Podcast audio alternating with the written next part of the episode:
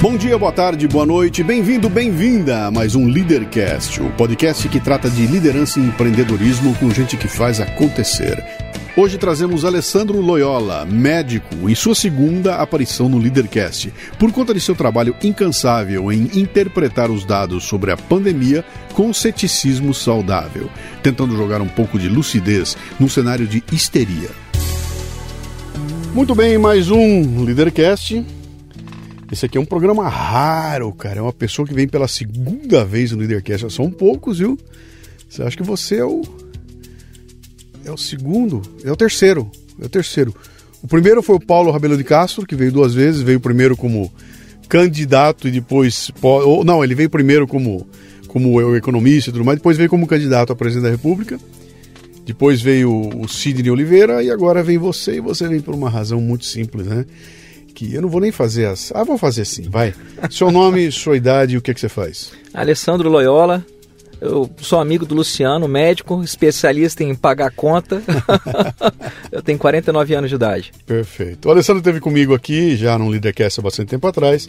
Quem quiser procurar aí, procure que tem uma. Eu trouxe aqui como uma, como um médico, como um intelectual, como um, um, um grande é, é, investigador aí da, da, da do, do, do, ser humano, né? não só da, da, da, questão física do ser humano, como a questão mental, da inteligência e tudo mais. E o trabalho dele é brilhante, muito legal. E da última vez que ele veio para cá, até hoje, esse cara fez uma revolução na vida dele que foi uma coisa louca. Ele, bom, ele foi trabalhar na Secretaria da, da Cultura, foi para Brasília, mudou de lugar, cara, é uma loucura. E ultimamente ele tem causado barulho na, na internet porque ele acabou assumindo uma, uma Acho que isso é um karma, viu, cara? Ele acabou assumindo uma, uma, uma função que é a função de tentar colocar um pouco de lucidez na discussão sobre as questões da pandemia, etc. E tal, porque o cara é médico.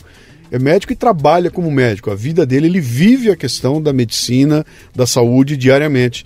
E a hora que começaram a chegar as informações sobre a pandemia, ele notou que tinha algo estranho acontecendo, né?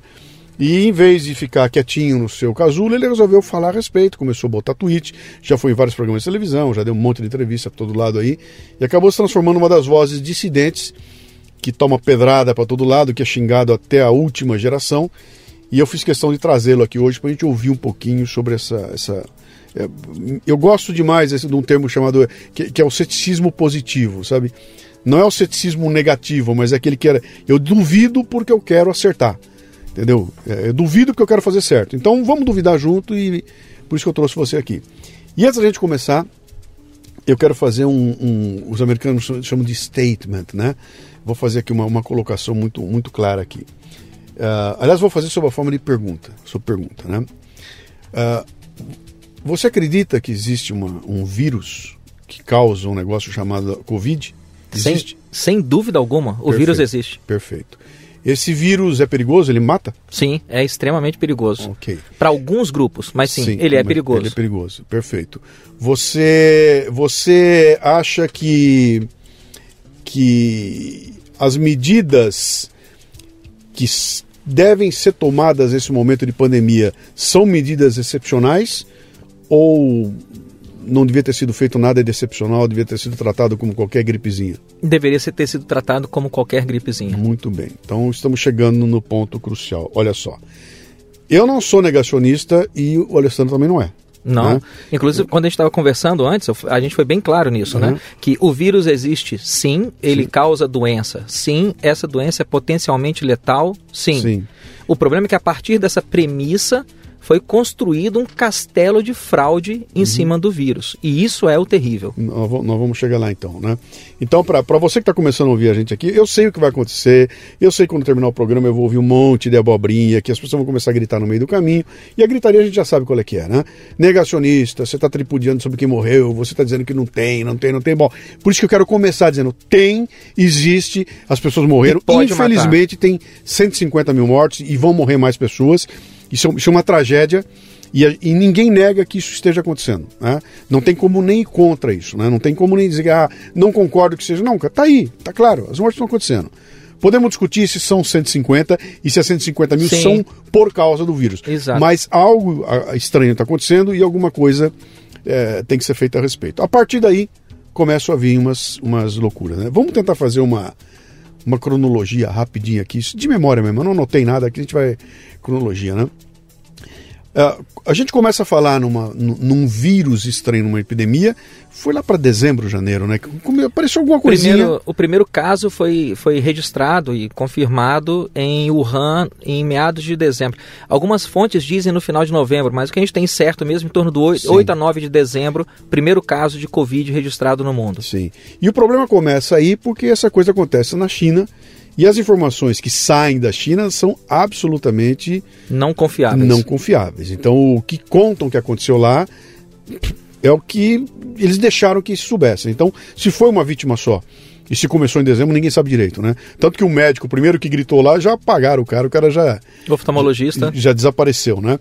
Mas ali começa algo está acontecendo no mercado porque alguém comeu um morcego. É uma, é uma explicação até meio que bastante simplória, né? Alguém comeu um morcego, o morcego tinha lá o vírus, atacou o cara, o cara morreu e foi contaminando e dali a coisa viajou para o mundo. Mas eu me lembro que a discussão começou em janeiro, começou a ficar, olha, já espera um pouquinho, será que esse negócio é infeccioso? Será que não é? Como é que pega? A OMS entra na história? Não, calma, espera um pouquinho e de repente começa a pipocar um caso aqui, outro caso ali até que a coisa explode na Itália. Eu me lembro que foi, a Itália foi o momento de que. Na verdade, a, a, uma das grandes mídias que teve foi em fevereiro o Diamond Princess. Não sei se você o, lembra, o navio, aquele, o navio sim, lá em Yokohama, no, no, Japão. Sim. Aí ali começou, já estava já todo mundo preocupado que o vírus estava ganhando o mundo. E sim. aquele navio foi a grande vitrine, porque o navio teve que ficar parado vários dias, sim. pessoas morreram, os Estados Unidos mandaram uma missão especial sim. lá, se não me engano foi no dia 17 de fevereiro, para poder resgatar alguns americanos que estavam no navio. Aí isso ganhou a grande... Aí sim, aí foi a hora que, para mim, foi a hora que o negócio explodiu em, na em mídia. Em paralelo, o negócio está pegando fogo na Itália, né? Porque o volume de mortes começou a acontecer muito grande na Itália. O Lorenzo Ridolfi comentou comigo e, e falou para mim, falou, cara, olha que coisa interessante. Esse acontecimento no navio era o laboratório perfeito. Sim. Porque era um navio isolado, tinha 3 mil pessoas lá dentro, e o que acontecesse ali que estava perfeito para fazer uma grande experiência. E ele falou, e ninguém considerou o que aconteceu no navio. A, a, o que se aprendeu naquele navio não foi multiplicado. o, vírus, o... o vírus é potência, causa uma doença, é Sim. potencialmente letal aparentemente tem uma taxa de infectividade alta, mas ele também tem uma taxa de pessoas assintomáticas bem alta. Sim. Ou seja, é, para o ser humano habitual, médio, né, independente da faixa etária, mas independente da nacionalidade também, ele não é um vírus de alta letalidade. Uhum. Essa, essa é a grande combinação do Covid. É um vírus de alta infectividade e de baixa letalidade. Sim. Ele pega muita gente, mas ele produz poucos sintomas na maioria Sim. e mata muito pouco. Não quer dizer que ele não mata, claro. mas outras doenças infectocontagiosas que transmitem da mesma maneira que o Covid, uhum. por meio de contato respiratório, uh, pneumonia bacteriana, uh, tuberculose, influenza, tem taxas de, de mortalidade maiores e, que o Covid. E você está citando doenças com as quais eu convivo como se elas não existissem. Tá? Eu, eu, eu convivo normalmente, eu, não, eu, eu não, não vou dormir apavorado por causa da tuberculose. E ela está aí, e está matando ainda. Bom, mas vamos continuar na nossa história. Aí a coisa vai, explode na Itália, e a Itália fica uma situação calamitosa, porque aí, que eu acho que uma coisa é a mídia contar que tem um navio infectado, né? Outra coisa é a mídia começar a contar que tem um país infectado e de repente começar a mostrar fila de caminhão militar com corpos no caminhão, cara. E o negócio começou a ganhar uma dimensão gigantesca, porque as pessoas morriam como moscas lá, né? E ninguém entendia o que estava acontecendo, porque era numa região, era o norte da Itália, né? O que, que houve ali? E aí eu me lembro que aí começaram as contradições. Aí começou a história, não, morreu porque é velhinho, mas o velhinho tá trancado em casa, não, mas ele estava E ninguém conseguiu entender o que estava acontecendo. Dali a coisa explodiu. Aí foi os Estados Unidos e, e chegou ao Brasil, né? E ela chega no Brasil na época do carnaval quando, pelo que se pintou até então, já era o momento para você ter sido tomado algum tipo de providência, né? Então, pera um pouquinho, se Tá claro que o bicho tá pegando, é uma pandemia. Ninguém sabe o tamanho que esse negócio é. A OMS declarou a pandemia no dia 11 de março. 11 de março. Já tinha passado o carnaval, então. Declara... Ela declarou o Covid como uma, uma um estado de emergência, uma doença que deve se prestar atenção internacionalmente um pouco antes disso. Mas Sim. o Covid foi declarado uma pandemia Em 11 de março de 2020. 11 de março, tá. Então já. Porque tem muita gente que diz que a gente já devia ter tomado uma providência aqui para. Não faça o carnaval, porque no carnaval já se sabia que haveria um problema sério do, do, do vírus chegar ao Brasil e ser disseminado por causa do carnaval, né? Então não era bem assim, porque o carnaval aconteceu antes da declaração de pandemia. É isso? Eu não lembro exatamente a data do carnaval. Eu sou mais ligado em, em, dados de doença do que dados em, em, dados de festas, de festividades desse também, jeito. Então, também não vou lembrar como é que foi, é... mas. Mas eu me lembro que mas começou... foi por volta desse período, tá, vamos considerar, vai. Começou a confusão ali. Tá certo. E é difícil. Era um momento em que ninguém sabia direito o que era, ninguém sabia se pegavam, não lembra? Pega no ar ou não pega no ar? Pega no toque ou não pega no toque? Ah, é, era uma confusão muito grande. E aí a coisa começa a, a ganhar uma dimensão Cara, eu tô com 64 anos de idade. Eu não me lembro nunca na minha vida de ter visto nada parecido do ponto de vista de uso midiático de alguma tragédia. Eu, eu me lembro de uma coisa assim, é, é, é, pontual, tá, tá? A queda das Torres Gêmeas. Ah, mas aquilo Sim. durou uma semana. E, ó, a, a pandemia, há sete meses, tem um mortômetro, né? Então, mortômetro na televisão. Há sete meses. Todo dia a gente vê aquilo de manhã, de tarde e de noite, né? Uh, isso começou a provocar algumas consequências complicadas. A principal delas é uma consequência que eu diria para que ela é cognitiva, né? Aquilo começou a me me dificultar tomar decisões na minha vida. Começou a ficar complicado para mim, né?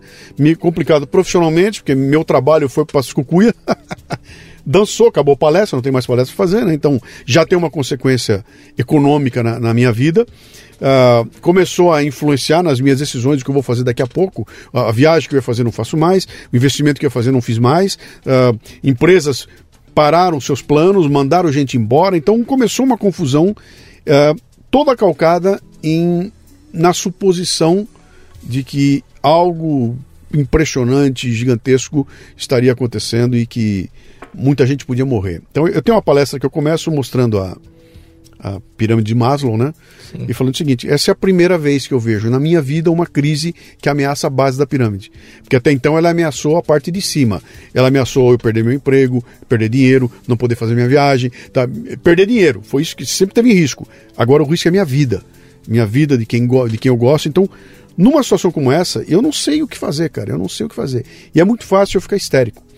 E o que eu comecei a ver foi um clima de histeria generalizado, né? Que acabou ganhando áreas de surreais, né? De nego soldando porta de loja, cara prendendo banhista na praia, proibindo, pode abrir o boteco, mas não pode abrir a escola, não pode abrir a igreja, mas pode abrir uma confusão generalizada que chegou onde nós estamos hoje, né?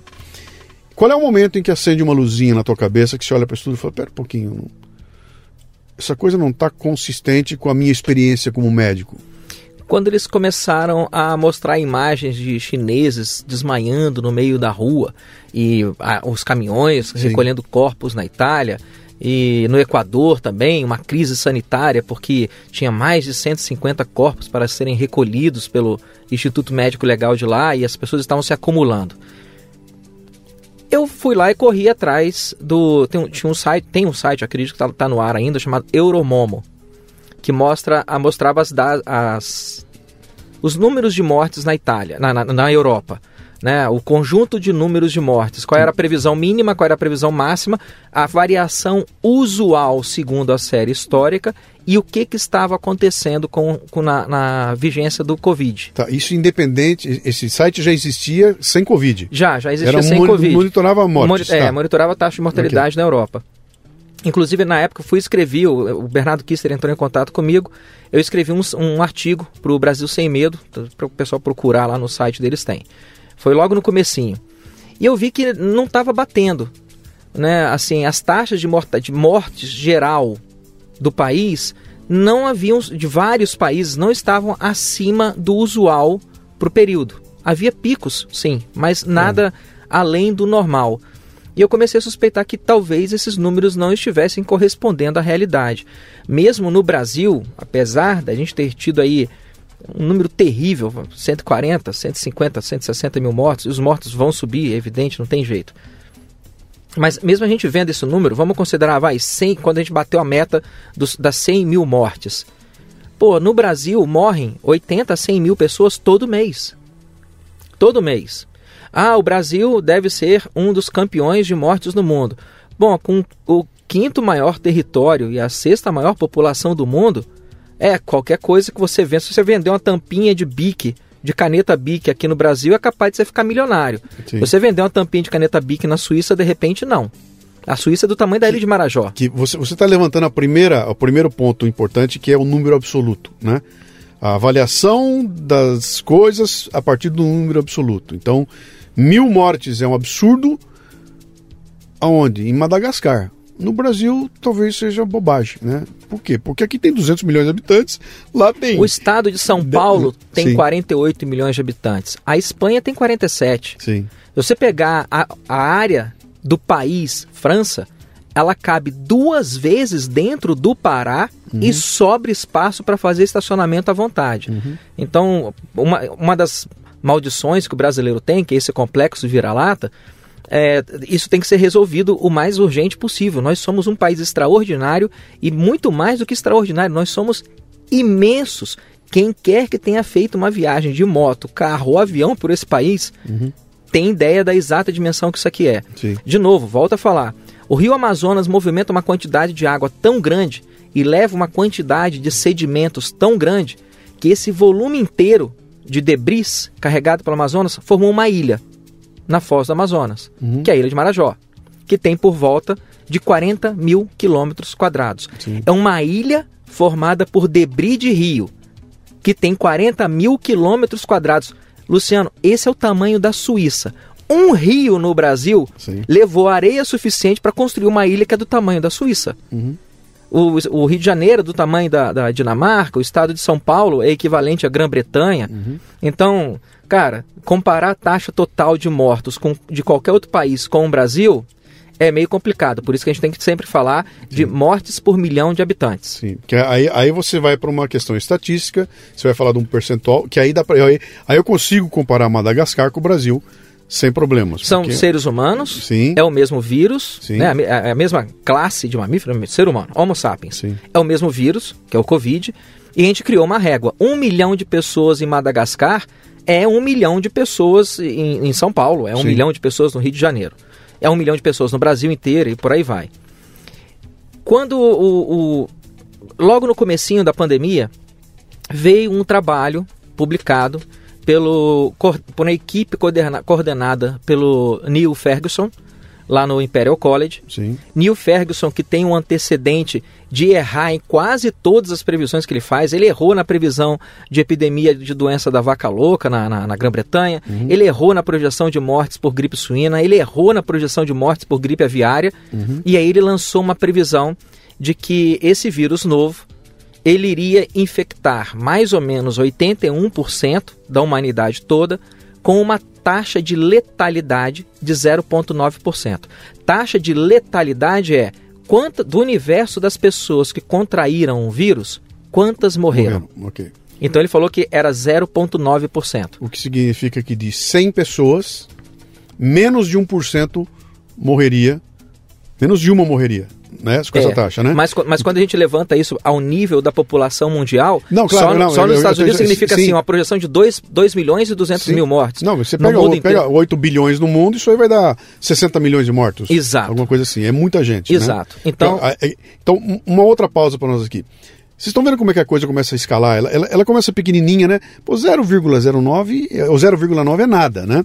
Mas quando você extrapola para nível mundial, é 58 milhões. Então, olhar 58 milhões é um tipo de enquadramento que você dá que torna o problema imensurável. Quando você olha o percentual, é muito baixo, 0,9 é muito pouco. Por que, que representa tanto? Porque tem gente demais no mundo, né? Esse é um ponto importante, então. Tomar muito cuidado com análises de números frios. Número absoluto, número frio, isso é um. Cara, não. Não, não, não. Só que existem dois problemas com, com o relatório. Na verdade, existem vários problemas, mas eu saliento dois problemas principais com o relatório inicial do Imperial College, que foi o que assustou todo mundo e fez os países saírem correndo para declarar, declarar lockdown. Então, para. Faz uma pausa para mim, só para uma coisa aqui. Uh, eu não quero que fique parecendo aqui que o Neil Ferguson é um bosta. Entendeu? Não, não, esse, esse, cara não é um bosta. Se fosse um bosta, ele não teria a importância que tem, ele não seria ouvido como ele é, ele não estaria assinando tese. Eu não sei se não ganhou um Nobel, se já não ganhou alguma coisa assim, mas é um cara extremamente conceituado, apesar dos erros que ele cometeu. Entendeu? Então ele está lá e ele está é, impactando diretamente nas vidas de todo mundo e continua sendo ouvido. Então não deve ser um bosta. Se fosse um bosta, ele teria sido destruído na primeira, no primeiro erro dele, né? Eu lamento discordar profundamente. Ele é um é. matemático, ele é epidemiologista, mas ele é um bosta. né? Como, como diria Evelyn Beatriz Hall, é, respeito a sua opinião e Sim. defendo que você tem o direito de, de emiti-la mas eu completo dizendo que. Mas eu discordo dela. Então, mas vamos lá, vamos lá. Como é que um bosta tem essa posição, tem essa visibilidade, consegue é, influenciar políticas de Estado há anos? errando sistematicamente. Aí a gente vai entrar num jogo de geopolítica que talvez fuja ao escopo é. da, de, de, falar sobre a, a, pandemia. Você entendeu o que eu quis dizer quando Sim, eu falei de um bosta? Mas a gente. Um, um, bosta é um cara insignificante, cara. É um cara que ele é destruído na primeira, na primeira vez que ele aparecesse e falasse uma merda qualquer, ele desde teria sido funda... destruído. Desde a fundação, nenhum diretor-geral da ONU é, foi conservador ou direitista. Uhum. Todos os diretores gerais da ONU foram, foram esquerdistas socialistas. Todos, alguns de carteirinha. O, o Tedros, que é o presidente da, da, da, OMS. da OMS, que é o diretor-geral da OMS, ele é médico, tudo bacana, mas ele é filiado a um partido marxista revolucionário na Etiópia. Uhum. Então, esse pessoal é um clube. Assim como nós temos o clube dos direitistas, assim como existe o clube dos centristas, assim como existe o clube dos esquerdistas, esse pessoal representa um clube. E dentro do clube deles, sabe aquele negócio assim? É, eu posso brigar e bater no meu filho, mas se alguém encostar o dedo nele, eu mato? Uhum. Então esse clube tem os ícones dele. Mas vamos lá de novo, vamos lá de novo. Então o, o Neil Ferguson foi e estabeleceu... O Neil Ferguson circula no, no ecossistema da ciência. Não. Onde é que ele circula? No ecossistema da ideologia com viés superficial de ciência. Mas é. ela é ideológica. Não é ciência. Ele pegou o Covid, existem sete tipos de Covid uhum. que a gente conhece até aqui. Devem haver mais, mas a gente conhece até aqui sete tipos. Quatro tipos deles não causam praticamente nada. É no máximo um resfriado. Três tipos, o SARS-CoV-1, o MERS e o SARS-CoV-2, que a gente chama agora que é o Covid-19, eles causam uma doença que tem uma taxa de letalidade um pouco maior. Mas há um viés aí, porque foram realizados poucos testes específicos e acompanhamentos epidemiológicos para o SARS-CoV-1. O MERS, que aconteceu no Oriente Médio, também ele tem uma taxa de letalidade de 37%, mas essa taxa ela tem que ser considerada entre aspas, porque nós não testamos tantas pessoas assim para o MERS. O MERS foi, foi o que? Foi do frango? Foi da. Foi do Oriente Médio. Foi aquela, uma gripe que deu no, no Oriente Médio. Sim.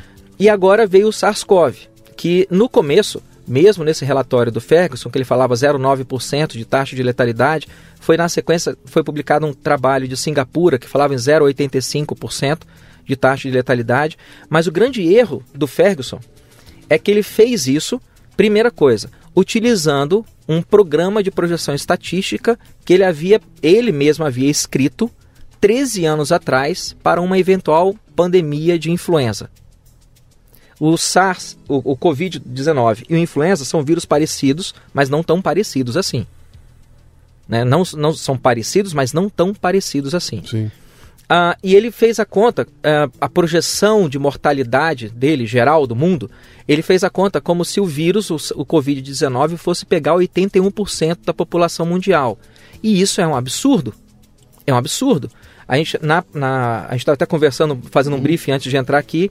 Na pandemia de gripe espanhola do começo do século XX, que teve o auge dela em 1918, né, se a gente fizer uma, um cálculo uh, generoso, ela foi de 17 a 1920, mas vamos considerar o pico dela realmente 1918.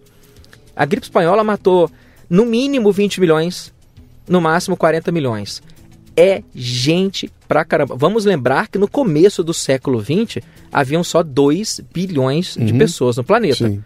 Se de 2 bilhões de pessoas morrem 40 milhões no intervalo de um ano e meio, Sim. Isso, se você projetar isso para 8 bilhões, vai ser, vai ser quatro 160, vezes. É quatro vezes mais. 160 milhões. É como pessoas. se no intervalo de um ano morresse quase um Brasil. 100 milhões. Exatamente, Sim. exatamente. Então, sim, isso assusta. Sim. Só que a, a pandemia de gripe espanhola, ela atingiu um platô e começou a ceder quando mais ou menos 28% da população mundial havia tido contato com o vírus. A gente, em cálculos epidemiológicos, a gente que é a famosa imunidade de rebanho. Sim. Algumas doenças apresentam, desencadeiam a imunidade de rebanho, colidem com a parede da imunidade de rebanho quando você tem 40, 50, 60% da população infectada. Uhum. Varia um pouco de doença para doença. Não é a mesma taxa de infectados para todos. Basicamente aquela história.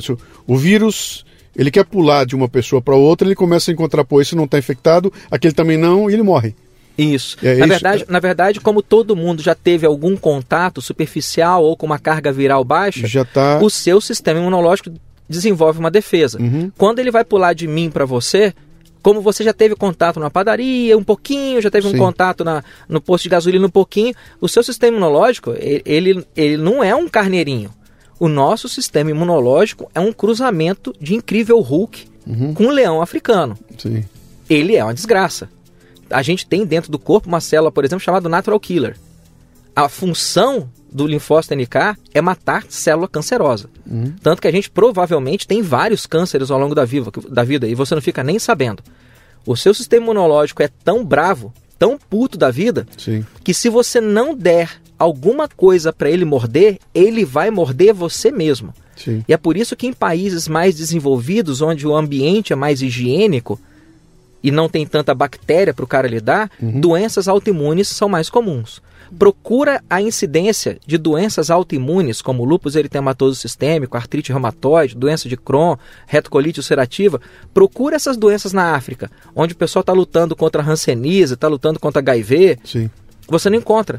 Sim. Por quê? Porque o sistema imunológico do africano, de um modo geral, não estou querendo generalizar, mas só para poder exemplificar, o sistema imunológico dele tem mais o que fazer. Eu vou guardar as proporções aqui para você ver como uma, como uma coisa é, é, é interessante. O russomano está sendo criticado aqui em São Paulo. Cara, não tem nada a ver com o russomano, pelo amor de Deus. Porque ele falou que fizeram um levantamento aqui e descobriram que moradores de rua não, não se infectaram. Não tem morador de rua infectado com a Covid. E a explicação dele foi porque esses caras não tomam banho.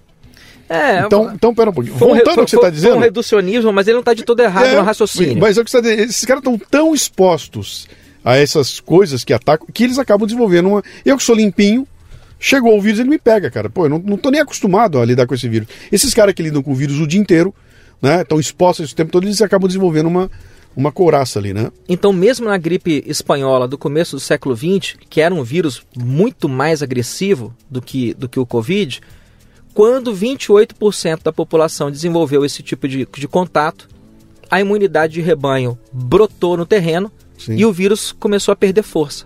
Ele, ele não estava conseguindo mais pular de uma pessoa para outra. Com menos de um terço da população. Você Com falou 20, de 28%. Isso, 28% para um, uma, a, pa, para a pandemia mais grave da história humana.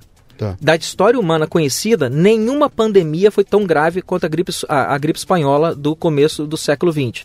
A, a peste negra, por exemplo, ela matou mais pessoas Sim. em termos proporcionais da população. Ocorreu no século XIV. Mas não numa taxa tão rápida e não com consequências socioeconômicas culturais tão devastadoras quanto a gripe espanhola. As epidemias de varíola da Idade Média também mataram muita gente, mas novamente, nada perto da intensidade da pancada da gripe espanhola. Uhum. O, o HIV matou gente pra caramba, mais de 40 milhões de mortes aí desde, do, desde do, do, dos anos 80. Sim. Ou seja, o HIV matou muita gente? Matou. A dupla, né? HIV barra AIDS. Matou muita gente? Matou. Matou em torno aí de 40 milhões de pessoas ou um pouco mais em, em 40, 40, anos. anos. Nós estamos falando de uma doença que matou 40 milhões de pessoas no intervalo de um ano e meio, dois. Uhum. Então, nada, nada foi. E mesmo essa doença, essa gripe, gripe espanhola, ela conseguiu infectar 28%, e aí ela colidiu com a parede da imunidade de rebanho. Uhum. O Neil Ferguson utilizou para o modelo dele de projeção de mortes uma taxa de infecção de 81% antes do desenvolvimento de imunidade de rebanho.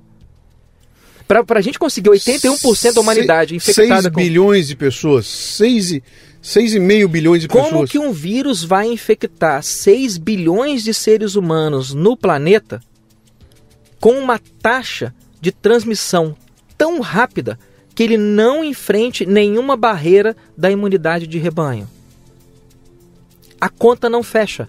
Hum. Se nós tivemos, se o muro da imunidade de rebanho foi levantado com 28% para o influenza, que é um vírus muito mais agressivo e muito mais letal, de que maneira essa parede vai levantar só com 81% para um vírus mais fraco? É como se eu tivesse uma, uma equipe de pedreiros muito fortes que em um mês construiu 28 metros de muro. E agora eu tenho uma equipe de pedreiros bem fraquinha que em um mês vai conseguir construir 81 metros. Sim. Não bate. Não bate. Então a projeção do Neil Ferguson já começou equivocada aí.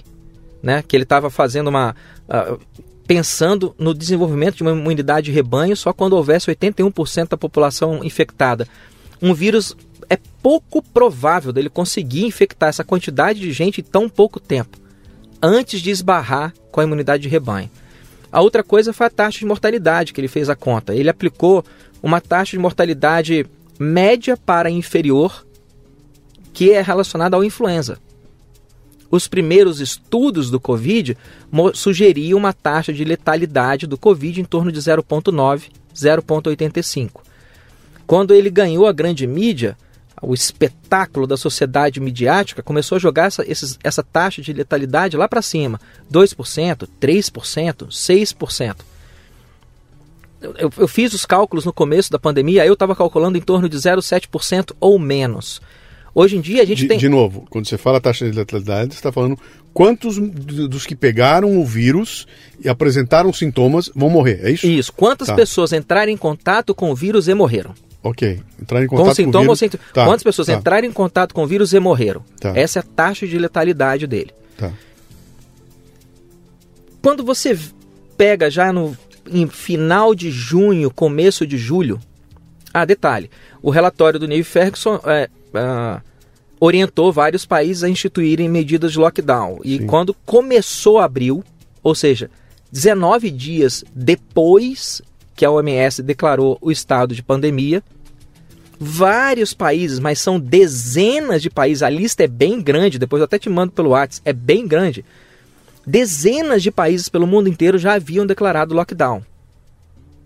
E lockdown é a medida mais drástica possível. Você pensa primeiro em isolamento de alguns casos, depois em uma quarentena vertical, que é pegar as pessoas que estão doentes. O primeiro isolamento é o quê? A primeira, primeira etapa. Pega as, pega as, pessoas que Sim. estão doentes, internadas, e cria uma enfermaria só para elas. Eu, eu, eu, chamo dos. Eh, são os leprosos bíblicos. Você lembra dos filmes da Bíblia antigamente, que tinha lá Sim. Uh, covades, tudo? Todos eles tinham um momento em que havia os leprosos. E você chegava, eles estavam num lugar isolado, dentro de uma caverna escura, onde ninguém chegava perto, né? Que era, eu, eu pego os doentes, isolo o doente e deixo a turma sã esse funcionando normalmente. Esse né? seria o primeiro momento de enfrentamento. O segundo momento seria o quê? Você isolar as pessoas que estão com sintomas suspeitos. Okay. Eu nem diagnostiquei que você está com a doença, mas na dúvida, você está com o nariz escorrendo, com febre, fique em casa e evita contato. Que seria uma quarentena vertical. Uma segunda etapa seria uma quarentena horizontal. Vamos tentar deixar o máximo possível das pessoas em casa. E o último nível, o nível mais top severo Mega Blaster, é lockdown. A OMS declarou a pandemia dia 11 de março. No começo de abril, nós tínhamos dezenas e dezenas e dezenas de países em lockdown, 19 dias depois. Começaram a construir a casa pelo telhado. Uhum pelo telhado. Não, não houve sobriedade, não houve raciocínio nenhum em cima disso aí. Antes de você começar a isolar os pacientes, vocês, eles começaram a fechar a fronteira, fechar a escola, fechar a igreja, fechar comércio e trancar todo mundo em casa. O que é um absurdo. E aí eu sempre falo que essa pandemia ela deve ser considerada uma fraudemia. Porque o vírus existe, ele causa doença e ele mata. Porém, a partir deste exposto, tudo que se construiu em cima dele é uma fraude.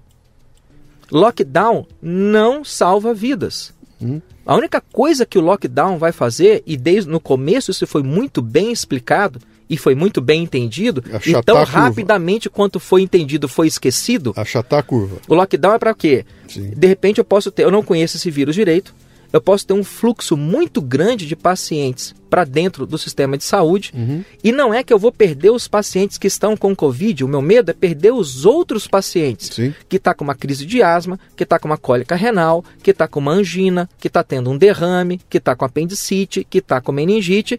E como eu tenho, o meu sistema consegue atender 100 pessoas por dia. Agora eu tenho uma multidão de 2 mil pessoas lá fora, histérica, com medo de estar com Covid. Sim. No meio dessa multidão, eu vou perder o cara com crise de asma, eu vou perder a criança com meningite. Sim. Então, quando você promove o lockdown, é o quê? Vamos tentar achatar a curva para que o sistema de saúde consiga absorver o primeiro fluxo, uhum. se capacitar e se paramentar para, se eventualmente acontecer um pico, eu consigo absorver todo mundo sem que ninguém fique assistência, uhum. fique sem assistência. Então, não é exatamente para poder Evitar, evitar, o contágio. Evitar contágio sim. O contágio vai acontecer, as pessoas vão ficar doentes e, infelizmente, mortes irão acontecer. O que eu quero garantir é o quê? Que esse pessoal tenha acesso à assistência. Tá. É para isso que serve o lockdown. O lance é, a primeira fraude que aconteceu no Covid foi o lockdown. Tá. Né? Porque as pessoas começaram a entender lockdown como uma maneira de evitar a doença. E nunca foi. Não, vamos continuar. Hashtag fique em casa. Vamos continuar em casa para evitar a doença. De qual livro de medicina, infectologia ou epidemiologia você tirou o conceito de que lockdown ou quarentena horizontal evita que você pegue uma doença? De onde saiu esse conceito? Eu não conheço ele em nenhum livro. Esse tipo de medida para pandemias é, não é para evitar o contágio, é para evitar o fluxo exagerado de pessoas dentro de um sistema de saúde uhum. a ponto de causar colapso daquele é, sistema. É uma medida econômica, não é sanitária. Eu diria que é uma medida utilitária Sim. e consequencialista. Uhum. Né? Eu tenho como que eu evito que é, ocorra um excesso de mortes por falta de acesso ao sistema? Sim. Sim. Então eu vou tentar deixar as pessoas em casa, mas a, a, primeira coisa equivocada foi o quê? As pessoas começaram a entender que lockdown é para evitar o contágio. A segunda coisa criminosa que fizeram nesse país é que a gente teve um ministro da Saúde falando fique em casa. Hashtag fique em casa. Nunca, eu estou com 23 anos de medicina e você pode pegar vários livros de medicina que você quiser, vai, qualquer princípio de medicina boa, científica, bacana, correta, ética, ela diz o quê? O melhor é prevenir. Prevenir. Para isso a gente tem vacina, para isso a gente defende sanitarismo, 48% dos brasileiros não tem tratamento de esgoto. Então, para isso que a gente de, define medidas sanitárias. Escove os dentes, tome banho, alimente-se bem, faça atividade física. Por quê? Porque isso previne um monte de doença. Mas não estou te garantindo que você não vai adoecer. Claro. Na sequência, se você adoecer, outro dogma, outro axioma médico é o quê? Diagnóstico e tratamento precoce. Uhum. Isso funciona para meningite, isso funciona para apendicite, isso funciona para pressão alta. Não procura ser um médico para você se tratar depois que você estiver infartado e com metade do corpo paralisado por causa de um derrame. Se sua pressão está um pouco, verifique a pressão preventivamente. Se ela estiver alta, inicie o tratamento o mais cedo possível. Uhum. Você não fique em casa esperando ter um infarto e três derrames para aí você ir fazer a, a, o tratamento. Então, a primeira coisa, vamos tentar evitar a doença. Não é possível evitar a doença, é uma doença infecto-contagiosa, vai correr para todo lado. Não tem como, lockdown não vai evitar que você pegue. Então, se você tiver sintomas, procure seu médico. Em qualquer livro de medicina que você pegar, está escrito isso aí. Em caso de sintomas, procure seu médico. Não é em caso de piora dos sintomas. Uhum. É em caso de sintomas. Sim. Em caso de piora da meningite no seu filho, leve ele no pediatra. Em caso de metástase do seu câncer, procure um oncologista. Onde você leu isso? Sim. é, em caso de sintomas, é. procure o um médico. E a gente teve uma hashtag, uma campanha nacional, hashtag Fique em Casa, que o que, que era bombardeado através da mídia? Se você tiver piora. Sim. Bom, aí o, o que aconteceu foi a segunda fraude, né? Que é o distanciamento social. Porque as pessoas acharam agora que não era mais só necessário ficar em casa é necessário ficar longe de todo mundo. Ficar longe de todo mundo, inclusive do local de atendimento médico. Muitas pessoas tiveram complicações de diabetes, complicações de, de, de, pressão alta, porque apesar do cara estar sem a receita, apesar dele estar sem o remédio da pressão, apesar dele estar se sentindo mal, ele acha que ele tem que evitar o local, ele tem que se manter Sim. distante de todo mundo. Só no primeiro semestre a gente teve 60% a menos de procedimentos oncológicos no Sim. Brasil. Essas pessoas se mantiveram distantes do hospital. É, eu, tenho, eu, tenho, um amigo que ele é oncologista, ele falou para mim, há semanas atrás, falou, cara, a quantidade de casos que eu estou recebendo no estado muito adiantado é, é, gigantesca, porque o povo não veio quando deveria e está chegando aqui com 3, 4 meses de atraso, e aí já vem numa condição muito pior do que, do que viria. Quer dizer, de medo de pegar a Covid, a pessoa não foi fazer o tratamento básico dela lá. Né? Foi a segunda fraude. Né? Distanciamento social. Por quanto tempo você vai manter o distanciamento social? Isso não vai funcionar, não uhum. funciona. E vários países mostraram, através, você vê pelas curvas de morte por milhão de habitantes, que medidas de lockdown e medidas de distanciamento social simplesmente não interromperam a curva natural de infectividade Sim. do vírus. A curva vamos, continua. Vamos avaliar um pouco do lockdown no Brasil, né? Aqui aconteceram coisas malucas. Ao mesmo tempo que tinha gente soldando porta de comércio para não deixar abrir, metrô, ônibus, estava cheio de gente. Estava lotado de gente. Então, havia um, um, deslocamento diário de pessoas que não podiam ficar trancadas em casa, porque iam morrer de fome, e ao mesmo tempo se trancavam uh, comércios. Quer dizer, não era um lockdown, era algo híbrido. Que é, eu, mas... eu, eu impeço você de abrir o açougue, mas não impeço você de entrar num ônibus lotado e Sim, se deslocar pela gente, cidade. Só que aí a gente vai entrar numa discussão semântica. É. Do, aí eu chamo esse pessoal de negacionistas de falar que o Brasil não teve lockdown. Uhum. Sim, teve. Sim, teve. Sete, mais de 700 mil empresas fecharam. Nem, as crianças perderam um ano escolar. Se você não vai chamar isso de lockdown. Não, mas então, o que eu quero dizer para você, isso é um lockdown, é um lockdown seletivo. Algumas coisas foram impedidas de funcionar, outras estão normais. A caixa do supermercado do lado da minha casa trabalhou há sete meses exposta. Essa moça não teve lockdown. O mercadinho não teve lockdown. Na frente dele tem uma, uma, uma cabeleireira que teve lockdown. Então você entende que lockdown é uma fraude.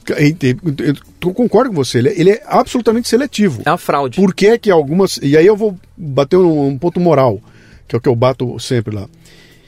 Por que que eu tenho o direito de ficar na minha casa protegido e a caixa do supermercado tem que ficar exposta todo dia? A, a, a e à noite ela chega em casa para encontrar o marido e os filhos tendo exposto. Por que, que ela, ela tem que sofrer isso e eu não?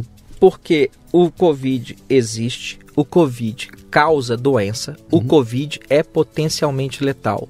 Mas a partir daí, todas as políticas e estratégias de enfrentamento desenhadas para essa pandemia são todas 100% uma grande fraude. Uhum. Lockdown é uma fraude, distanciamento social é uma fraude, fique em casa é uma fraude, isso não se faz, isso é criminoso. Nenhum livro de medicina, nenhum médico decente vai apoiar que um paciente fique em casa se tiver pioras do sintoma. Aí você procure atendimento.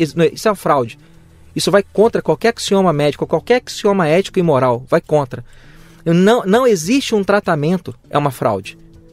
Como assim não existe um tratamento? Não, não existe um tratamento para o Covid. Da onde você tirou isso? Ou você está fazendo algum tipo de pirraça, ou você é cego, surdo e mudo, analfabeto, ou você passou os últimos 30 anos morando em Marte, porque não é possível. Desde a década, desde o começo dos anos 2000, 2005 mais ou menos, já haviam trabalhos mostrando que hidroxicloroquina é um agente uh, eficaz no controle do desenvolvimento da síndrome inflamatória que acompanha o vírus. Uhum. Se você falar para mim que nós não temos um remédio que mate o vírus, sim, eu concordo. Não existe um remédio que mate o Covid. Mas existem remédios, sim, que você pode usar um combo hidroxicloroquina, ivermectina, azitromicina, uhum. zinco e vitamina D. Bom, você acaba de derrubar alguns disjuntores do outro lado da linha, porque esses nomes que você citou, eles estão noutra categoria. Isso não é mais remédio. Isso, isso, é, um, isso é uma afirmação ideológica. Falar o um, um nome do remédio, você está afirmando uma, uma, uma, ideologia. Deixou de ser remédio. Nós conseguimos isso. A gente conseguiu é, é, politizar um, um Dar um partido um político para um comprimido. o comprimido dentro da caixa agora ele tem um partido político. Sim. Deixa eu explorar isso um pouco com você aqui. É, é para minha ignorância aqui agora, né? A, a Covid é um, é um, tipo de gripe. Isso. É um tipo de gripe, tá. O, o, o que, que é a gripe? A, a gripe, ela, ela, ela me ataca e ela vai me matar por um problema pulmonar, é isso? É respiratório? O que, como é que então, funciona? A... Só, o que eu quero entender com você é o seguinte: quando você fala que existe alguma coisa que funciona, é porque tem uma família parecida de. O Covid é, um elemento de uma família, né? Quando, quando você tem diabetes, insulino dependente, e eu trato você com insulina, eu curei você do diabetes? Não. Eu impedi que as complicações daquele diabetes matassem você. Você continua diabético, Sim. mas tratado. Sim. Quando você é hipertenso, eu começo a te dar losartana duas vezes por dia, agora você deixou de ser hipertenso? Não. Não. Mas eu evitei que as complicações da hipertensão devastassem sua vida. Funciona exatamente assim com um combo de remédios para o Covid. Até onde a gente entende, algumas pessoas, por algum motivo que nós não descobrimos ainda, genético, enfim, elas desenvolvem uma resposta inflamatória à presença do Covid imensa. Imensa. E acabam morrendo em decorrência dessa resposta inflamatória. Inflama o quê? Pulmão?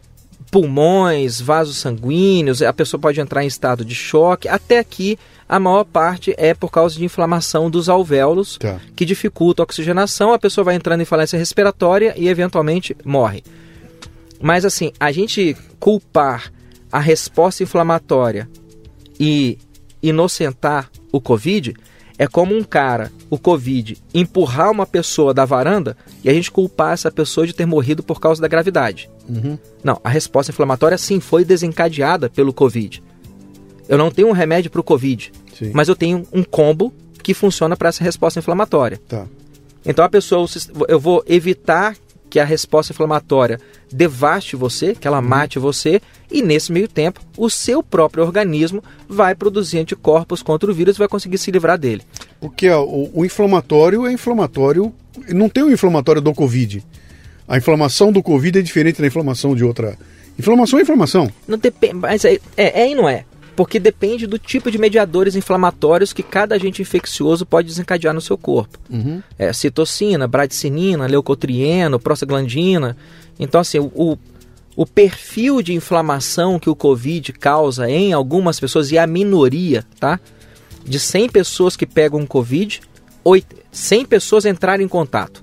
Okay. A gente botou 100 pessoas aqui no estúdio e eu liguei um, um, uma nebulização cheia de Covid. Ou seja, eu tenho certeza que os, as 100 pessoas ficaram umas duas horas respirando Covid aqui dentro. Uhum. Elas tiveram contato. 100 pessoas tiveram contato. 80% não vão sentir nada. Nunca. Nada. Tá. Porque o nosso sistema imunológico, nós não estamos habitando esse planeta de ontem para hoje. Nós estamos aqui submetidos ao martelo evolucionário das pressões de seleção, uhum. de concorrência de ecossistema com agentes infecciosos, com predadores. A gente está fazendo isso há 200, 300 mil anos. E, e, a Covid não é um vírus alienígena. Não, não, ele é, não veio no meteoro é, de Marte. É parte de uma família. Parte da aí, nossa pô, casa, chamada Terra. Já, já combati aquela, aquela, aquela, chegou o primo dela aqui, ó. Deixa eu ver se eu tenho recurso, eu acabo combatendo ele também. Dentro, dentro de, de um, um raciocínio não criacionista, uhum. O planeta tem 4,5 bilhões de anos. A vida surgiu no planeta 3,7 bilhões de anos. Uhum. Eu duvido muito que a vida tenha surgido há 3,7 bilhões de anos na forma de organismos eucariotas multicelulares que mamam por um peito. Não, a vida deve ter surgido nesse planeta como seres procariotas muito parecidos talvez com prions, com vírus, com bactérias rudimentares. Então hum. esses agentes, esses micro-organismos chegaram nesse planeta antes. Nós somos os visitantes, nós somos os novatos. Sim. Se tem alguém estranho nesse planeta, somos nós. Esses caras estão aí há mais de 2 bilhões de anos, a gente chegou aqui a 200 mil. Então, o vírus causa uma resposta inflamatória e essa resposta inflamatória pode matar você. Nós temos um combo, existe um combo de medicação, de medicações que já, são, já é conhecido há muito tempo, há muitos anos, e que rapidamente, logo no começo da pandemia, muitos centros de pesquisa começaram a relatar, não de maneira randomizada, placebo controlado, estudo multicêntrico com teste de Q-square, student Não, não. O cara começou a relatar, falou, olha, Aqui na Austrália eu tratei, tratei seis pessoas assim, olha, aqui na, na, na Suíça eu tratei dez pessoas assim, olha, aqui no, no Chile. E esses relatos começaram a aparecer. Uhum. E a taxa de sobrevivência das pessoas tratadas precocemente com aquele combo era assustadoramente alta. Desde que eu iniciasse o tratamento entre o primeiro e o terceiro dia, você, independente da faixa etária, você conseguia uma taxa de sobrevivência de quase 100%. Mas a mídia ficava martelando na Sim. fraude de não há um tratamento, Sim. não há evidência. Você está ouvindo o Leadercast, que faz parte do Café Brasil Premium, a nossa Netflix do conhecimento, que redefine o termo estudar ao transformar o seu smartphone em uma plataforma de aprendizado contínuo. Para assinar, acesse confraria.café. De novo, confraria.café. Lá você conhecerá os planos para se tornar um assinante e ter acesso exclusivo aos bastidores da temporada do Leadercast e a muito conteúdo original. Além disso, contribuirá ativamente para que este conteúdo chegue para muito mais gente gratuitamente. Tem um plano lá que custa 12 reais por mês, cara, 12 reais. Uma latinha de cerveja quente. Todo mês, esse dinheiro fará com que você nos ajude a continuar crescendo e fazendo com que nossa voz seja ouvida por mais gente.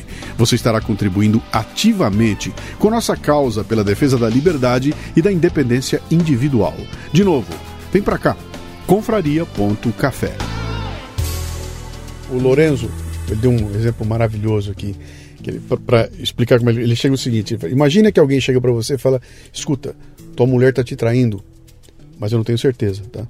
O que, que você faz? Você não faz nada. Bom, conversa. Aí chega o segundo cara e fala, tua mulher tá te traindo, mas eu não tenho certeza, tá? Você fica com a pulga atrás da orelha. Depois que o décimo cara chegar pra você e falar, cara, tua mulher tá te traindo, mas eu não tenho certeza. Cara, Nenhum dos 10 tem certeza, mas com 10 caras falando, você fala, meu, tem coisa aí. Né? Ele, ele, ele, deu esse exemplo e falou, cara, nenhum desses experimentos tem todo o protocolo científico para chegar com uma verdade definitiva. Mas, cara, todos eles têm um indicativo prático que quando você junta essa. essa estatisticamente, você já tem uma prova na e mão, né? E não é assim que a ciência é feita? Uhum. Às vezes, por um processo de serendipidade, Sim. você estava em busca de alguma coisa e você descobre outra. Uhum. A penicilina Sim. não foi descoberta porque o cara queria descobrir a penicilina. Foi uma coisa, um, um evento de serendipidade. Por acaso ele estava com uma placa de bactéria lá e ele observou que uma áreazinha que estava contaminada por um fungo, a bactéria não cresceu. Falou, cara, eu acho que isso aqui dá para poder usar como alguma coisa. E daí nasceu a penicilina. Sim.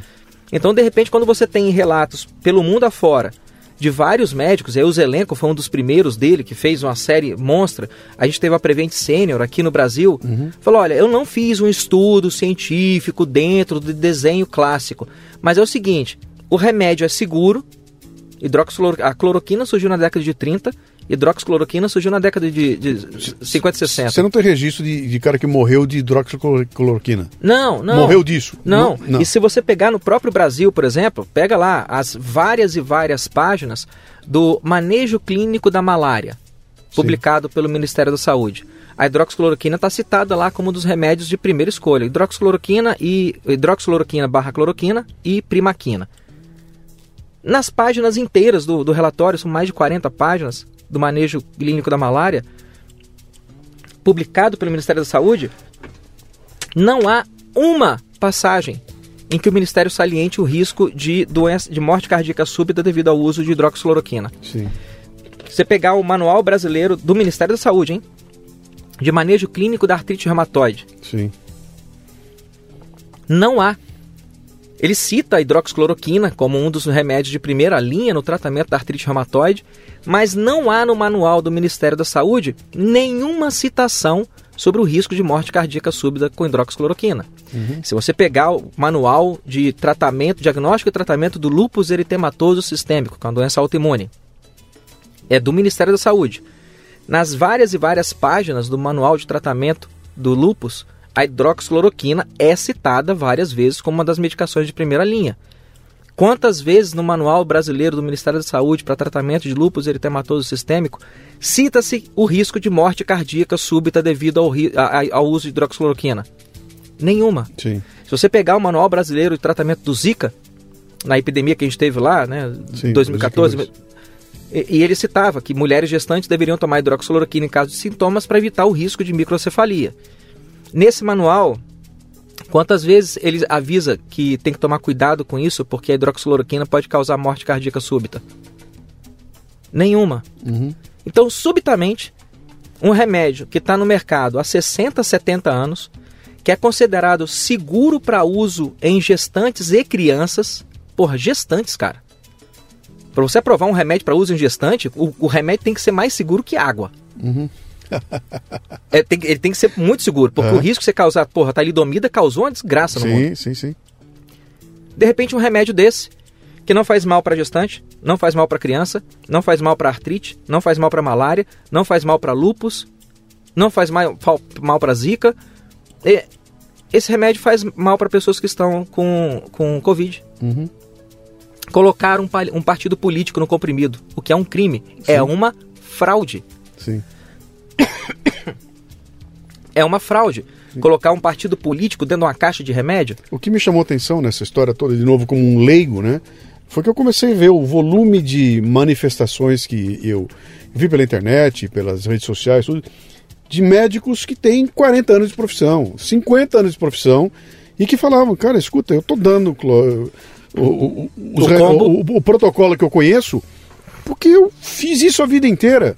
E não deu problema, e não vai dar agora, e eu tô tendo resultado. As pessoas estão. E, e, essas pessoas vinham e, e, você olhava no olho desse médico falando, fica, peraí, qual é a intenção que esse cara veio falar isso aqui? É, é para provocar mais mal? É para desinformar a sociedade que esse cara está falando isso? Está botando a, a carreira dele em jogo, né? Para quê? Para que mal ele é? Uma das, das áreas na medicina.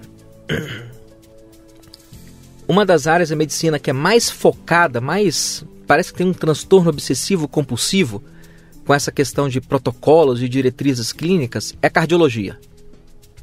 Para mim, assim, cardio, tem várias áreas na medicina, mas a, a cardio, ela é diferente, sabe? Eu, eu guardo ela dentro sim, do coração. Sim. um trocadilho ridículo. Sim.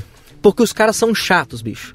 São chatos. Se tiver um vaso entupido de tanto, eu ponho um stent de tanto. Se tiver entupido um pouco mais do que isso, o protocolo diz, o algoritmo leva o cara para cirurgia e revascularização. Se você tiver tantas horas de, de, derrame, você vai usar tantos miligramas de fibrinolítico. Se tiver mais do que a janela de 3 horas e meia, os caras da cardiologia são chatos, uhum. certo? Chatos um dos tops da cardiologia no mundo é o que? American Heart Association. AHA. E ela tem um monte de diretriz clínica. Guidelines. Sim. Né? Diretrizes clínicas. Quantas das recomendações, das milhares de recomendações que existem, nas dezenas de diretrizes clínicas da American Heart Association, quantas dessas recomendações possuem um nível de evidência 1A, que é o nível top. Nível de evidência 1A significa que aquela conduta foi testada em vários estudos clínicos prospectivos randomizados, placebo-controlados, em vários centros de pesquisas diferentes ao longo do mundo e comprovaram que aquele é o resultado. Esse é um nível de evidência 1A. Quanto, que é o nível de evidência que estava sendo exigido da hidroxicloroquina para que ela fosse utilizada no COVID. no COVID. sim. Não, não posso dar hidroxicloroquina? Não há evidência. Fala assim, mas há relatos de que ela funciona. Em vários lugares do mundo há relatos pontuais de que ela funciona. A Prevent Senior fez um trabalho no Brasil e mostrou... Não, mas isso não é um nível de evidência 1A. Tudo bem. American Heart Association. Das recomendações de diretrizes clínicas da American Heart Association, quantas possuem um nível quantas possuem um nível de evidência 1A? 8,5%. Uhum. Se a gente vai condenar a hidroxicloroquina não pode ser utilizada no tratamento do Covid, porque não fechar, há evidência. Você vai eu, fechar as farmácias do Brasil, tenho, não, primeira, tudo que está lá dentro não pode. Primeira coisa, eu tenho que processar a American Heart Association, porque eles estão publicando guidelines aí que tem mais de 90% de nenhuma evidência. Sim. Não o mesmo nível de evidência que eu estou pedindo hidroxicloroquina. Sim. O lance é que isso é um preciosismo besta. A gente está lidando com vidas humanas. Eu tenho um remédio. A primeira preocupação com esse remédio, essa conduta, é o quê? Ele é seguro? É a primeira pergunta. É seguro? Sim, ele é. Tá aí há 70 anos. De, e, e, use gestante, use em malária, sim, ele é seguro. Ótimo. Ele é eficaz? Luciano, várias pessoas que lidam com o paciente no dia a dia têm utilizado esse remédio seguro e eles estão tendo excelentes respostas. Aparentemente, sim, ele é eficaz. E na frente de uma doença que existe, de um vírus que existe, que causa doença e que pode matar, não custa nada, é até humanitário da sua parte, que você comunique ao paciente: olha, tem a hidroxicloroquina. Uhum O senhor deseja tomar? O que, que o senhor acha, doutor? é um remédio seguro. Ainda faltam evidências suficientes para poder te falar com 100% de certeza que ela é 100% eficaz. Sim. Isso era até um certo ponto, viu? Isso funcionou assim até um ponto. Já tem mais de dois meses que a gente ultrapassou esse ponto. Porque agora nós já temos evidências. Eu acho que poucos remédios na história da medicina foram tão estudados de maneira tão específica quanto hidroxicloroquina e Covid. Uhum. Ela foi escrutinada, cara, foi espancada, foi espetada, foi virada do avesso de várias maneiras diferentes. E tem um site, inclusive, chamado c19study.com. C19, o número, study, estudar, né? Ponto .com. Tem mais de 110 estudos lá. É aquele que apresenta, ele, ele, ele põe os estudos todos dizendo Isso. Que, que resultado deu. Favorável. E, tá. e, o cara é muito justo, porque ele sim. coloca inclusive os estudos os não, que foram sim, é, que, inconclusivos sim. e desfavoráveis. Centenas. Ah, mas eu, eu, eu peguei, eu, eu, eu, usei isso aí várias vezes nas mídias sociais aí. E eu me lembro que a, você pegava 100. 80 dava favoráveis, é, é, 15 dava inconclusivos e 5 davam negativos, em vermelho ali, né? pesquisa com mais de mil pacientes na Itália, uhum. diminuição de 20 a 30% da taxa de mortalidade em pacientes hospitalizados. Pesquisa realizada na Bélgica, pesquisa realizada nos Estados Unidos, com mais, todos com mais de mil, mil, mil pacientes, a diminuição da taxa de mortalidade. Agora, finalmente, o mais recente, que é o top, que está fresquinho, saiu agora, tem uma semana, um estudo publicado no jornal chamado Chest, em que eles fazem a avaliação, eles dividiram o estudo em dois braços. Um braço um grupo, tomava o combo, hidroxicloroquina, ivermectina, azitromicina, mais sintomáticos diversos, e o outro grupo tomava os sintomáticos, mas não tomava o combo. Sintomáticos é o respirador, é o... É o... Oxigênio, dexametasona, tá. acetilcisteína, nebulização, fisioterapia respiratória, antitérmico, tá. sintomáticos. Ele podia tomar, esse grupo aqui podia tomar qualquer sintomático, mas não podia tomar hidroxicloroquina, azitromicina e ivermectina. Okay. E o grupo de K, sim, ele podia tomar o combo mais os sintomáticos. De um modo geral, o que o estudo do, da, publicado, e foi um estudo randomizado, controlado, modelo científico clássico, bem conduzido, bem desenhado. O que o estudo da Chest mostrou é que os pacientes que recebem o combo, independente, praticamente independente do estágio da doença, se o paciente está tratando ambulatorial ou não, se ele é idoso ou não, se ele tem comorbidade ou não, se ele está dentro de um UTI ou não, independente do cenário, em média, o uso do combo diminui a, a mortalidade em 50%. Isso é um baita número. Né? É absurdo. Se nós temos um milhão de mortos no mundo hoje, se o pessoal não tivesse politizado um tratamento, porque ele é o tratamento do Trump, porque ele é o tratamento do Bolsonaro, se não tivessem politizado o tratamento, nós teríamos salvo metade das pessoas. Considerando que um milhão não é um número fraudado. Sim. Considerando que um milhão é um número real. Vamos partir disso. Tudo bem, um milhão. Um milhão de pessoas morreram. Ok. Se não, não tivesse ocorrido a fraude em cima do tratamento, não existe um tratamento para o Covid que a gente tem um monte de médico no Brasil, um monte de médico no mundo inteiro, que desde o começo do ano está gritando o quê? Existe! Sim. Existe, dê o remédio. Esse remédio tem que ser tornado o mais acessível possível para o número maior possível de pessoas e tem que exigir que o colega, não que ele prescreva, mas que ele comunique, tenha a decência Sim. de comunicar ao paciente. Fala, olha, Luciano, o senhor está com sintomas de Covid. Tudo leva a crer que é Covid, tá? Sintoma clássico. Não há um remédio que mate o vírus, porém, este comprimido aqui, que é seguro, aparentemente, ele pode te ajudar. E o que tem sido relatado é que a taxa de sobrevivência com o uso desse remédio é maior do que não tomar. O que, que o senhor quer? Isso, Isso deveria ter sido. O senhor, o senhor quer ir para casa tomar um dipirona e esperar ficar mal e, e voltar aqui mal? Ou pode ou não senhor, ficar. Ou o senhor quer tentar já o, o, o remedinho aí que talvez dê certo. Isso não é o mais decente, Luciano? Isso mas, não é o mais humanitário? É claro, é claro. É. Mas o que, que começou a acontecer? Vários colegas começaram a se recusar a passar o remédio. Alguns por questões político-ideológicas, mas alguns em virtude da tal da medicina de processo. É tanto bombardeio da mídia Sim. de que não há um tratamento, apesar de eu ver nas revistas científicas, nos grupos de debate, evidências apoiando o uso da medicação, apesar da boa ciência, a narrativa da mídia determinou a conduta desses caras. Essa É- foi outra é- fraude. É quase como o garantismo do STF aplicado à medicina. Isso. É o, é o, é o garantismo do STF Isso. na medicina, cara. Eu vou seguir a letra da lei e vou soltar o traficante e foda-se. A lei diz que é pra Se soltar, ele, eu solto o cara. se ele vai fugir, se ele vai Eu matar. quero saber, foda-se. É, é a mesma coisa, é o raciocínio mesmo. Só que nesse problema, o, o cara, se ele seguisse a letra da lei, a letra da lei é a boa ciência. A letra da lei não é a manchete da Folha, do UOL, do, da, da. Globo, do Record, Sim. da Band. Mas aí, aí vem aquele medo, né?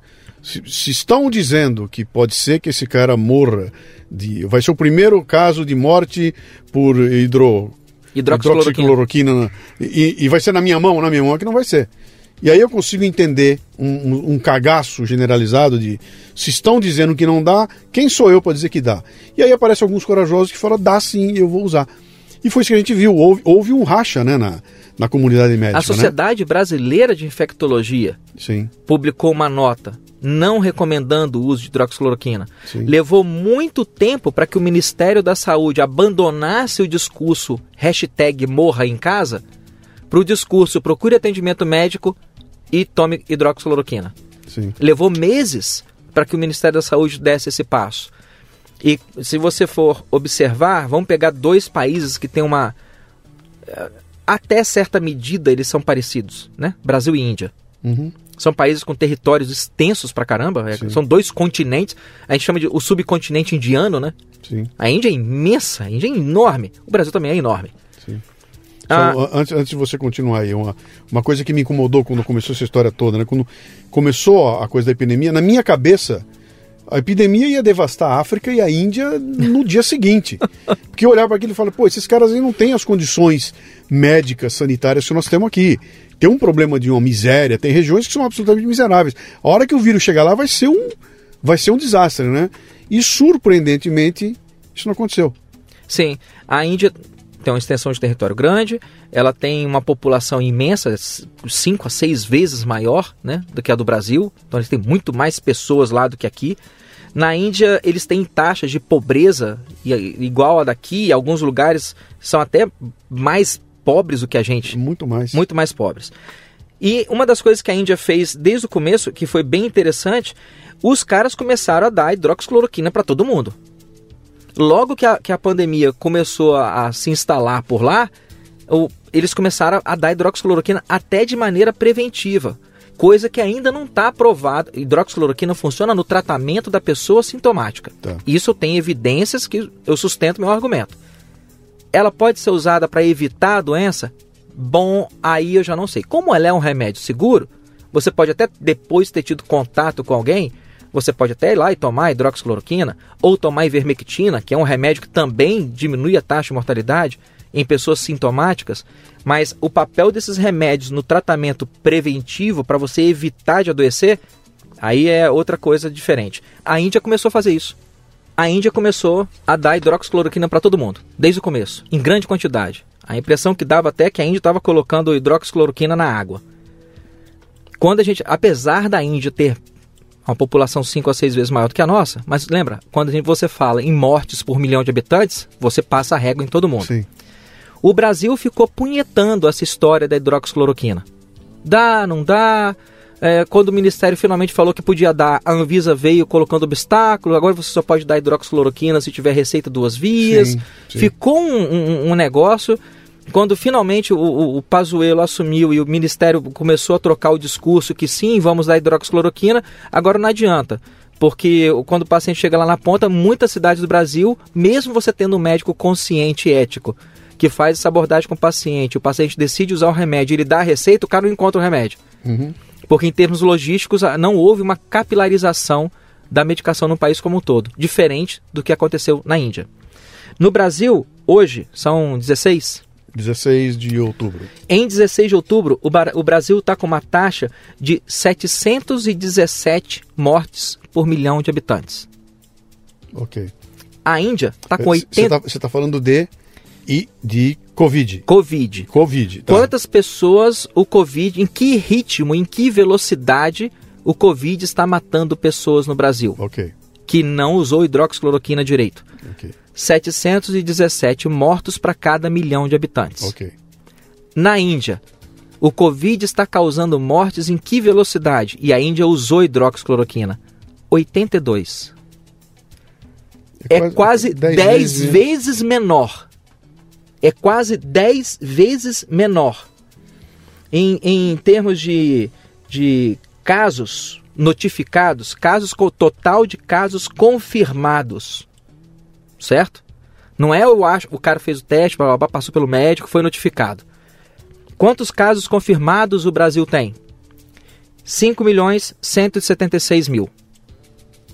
Quantos casos confirmados a Índia tem? 7 milhões 429 mil. Não quer dizer que eles têm uma taxa de mortalidade menor Não. porque a doença está ocorrendo menos por lá. Está ocorrendo mais do que aqui. Uhum. Mas os caras estão dando muito remédio. Então, no universo de 7 milhões de pessoas, eu estou perdendo 82 para cada milhão. Uhum. No Brasil, num universo aí de 5 milhões de pessoas, eu estou perdendo 717 para cada se milhão. Se você extrapola isso para os 150 mil mortos, você está falando de uma diferença de 150 mil para 15 mil. Exato, Luciano. Para 15 mil. Ou seja, a gente sai. Se, você pegar o, o, o, estudo Chest, que foi publicado no jornal Chest, a gente está falando de 150 para 75. Se a gente pegar o que a Índia fez, a gente está saindo de 150 para 15. 15. Então, se as condutas tivessem sido tomadas com base na boa ciência, na ética e na coragem de fazer o que é certo, uhum. a gente certamente não teria, considerando que esse número atual de mortos no Brasil é verídico, a gente não teria isso. Talvez a gente tivesse 10% deles ou ainda menos. Ou ainda menos. Sim.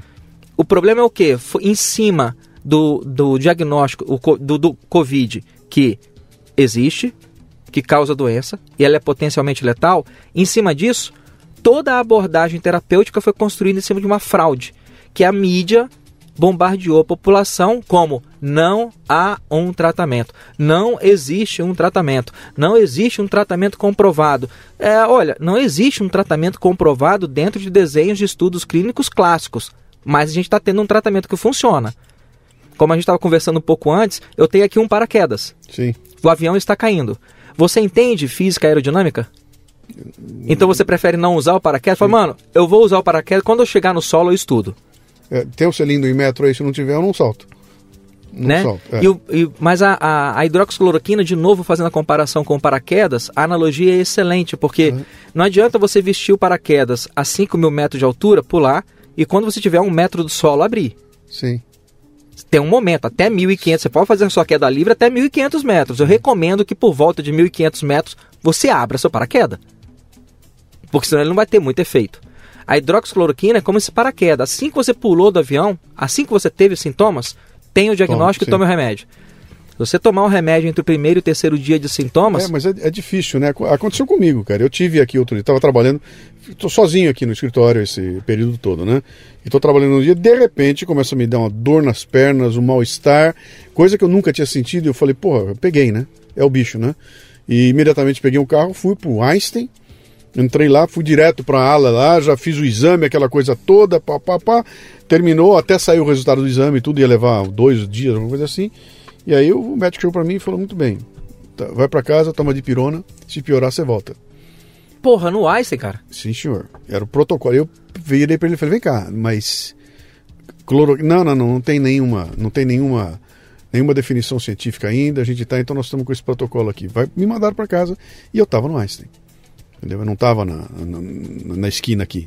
Eu estava e, e, aí é complicado, porque, cara, isso, isso é um multiplicador. Se uma entidade como essa diz que não dá, isso é um multiplicador, isso é uma prova social gigantesca, porque tem um badge ali, tem um. Tem um, sabe, um um, distintivo, né, de autoridade. Cara, pelo amor de Deus, se esses caras estão falando, é porque não dá. E aí eu que sou um trouxa, né? Imagina, eu vou, vou seguir esses caras aí, né? É, e aí te colocaram em contato com outra fraude. Que é a. O teste. O tal do teste. O sim. teste é uma fraude. Sim, sim, sim. Eu, eu andei dando uma pesquisada no teste, né? E, e vi que é o seguinte: é, ele tem. Eu, tô, eu vou fazer uma brincadeira. Ele tem assim. a, a, a, margem de erro dele é 80 pontos percentuais para cima e para baixo. tá mais que é 160%. Entendeu? Pode dar, mas também pode não dar. Ele pode, o resultado pode ser conclusivo Sim. ou não ser conclusivo. Para poder ser matematicamente certo, você pode falar é 50% mais menos 50. Porra. E aí começou, e aí comecei a notar uma coisa interessantíssima, cara, que, que obedece um certo padrão. E esse padrão a gente já vem acontecendo, que de novo vai bater numa, numa questão ideológica. Né? Tipo assim, uh, aquecimento global. Quando se esgota a discussão e ela começa a ficar complicada, é, é mudado para é, é, mudança climática. Que aí permite que você abrace várias. Então você tem uma mudança. A questão é a mesma, a discussão é a mesma, porém sai do aquecimento e vai para mudanças climáticas. Né? Aí começou a discussão toda, e um belo dia eu vejo alguém falar, o MS, eu não sei quem foi que falou, que ah, mas o problema é que o, o tem os assintomáticos.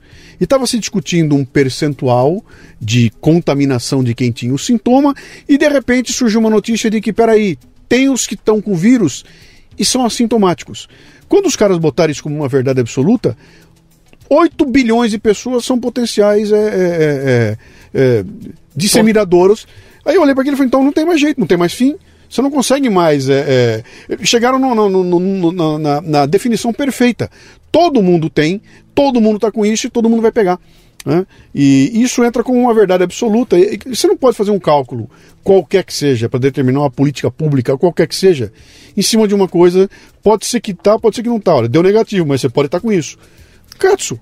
Existem três tipos de testes que você pode fazer para poder detectar, ah, entre aspas, né, se você tem ou não o Covid.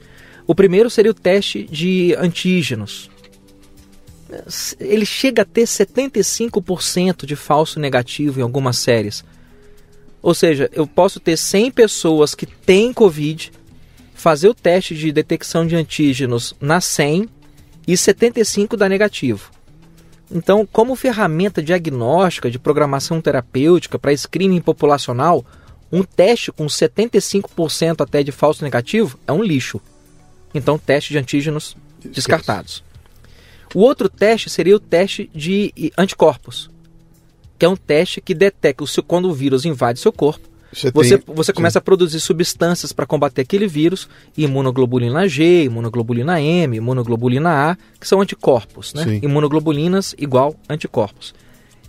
Só que também isso não é. É, é, é como se essa, essa, fosse uma internet de, de banda estreita. Uhum. Você não produz, entrou em contato com o vírus de manhã, na hora do almoço você já está suando anticorpos pelos poros.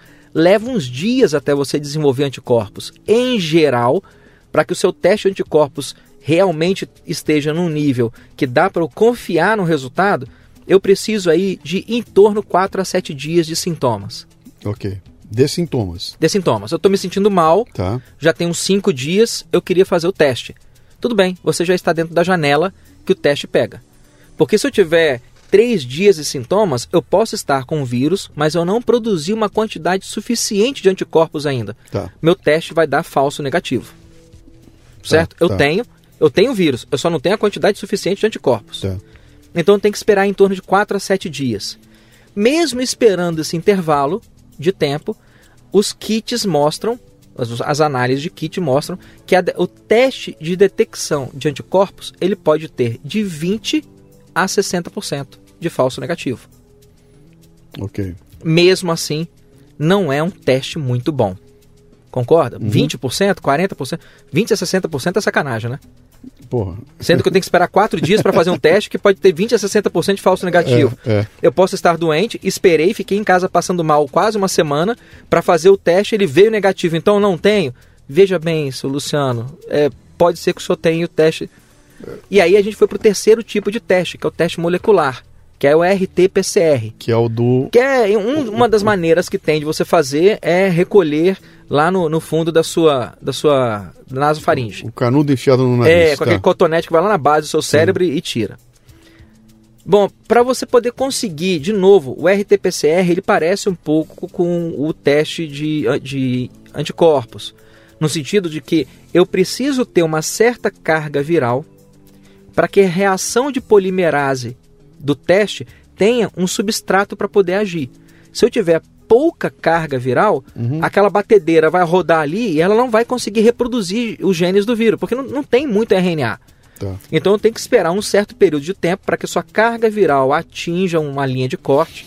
E aí sim, na hora que eu for fazer seu RT-PCR, ele, a sondinha vai encontrar o material genético do vírus e pimba, o teste vai dar positivo.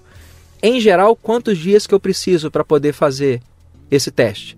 Como eu já não preciso esperar você produzir anticorpos, 4 a 7 dias, e o intervalo para o teste molecular é um pouco menor, 3 a 5 dias. Uhum. Certo?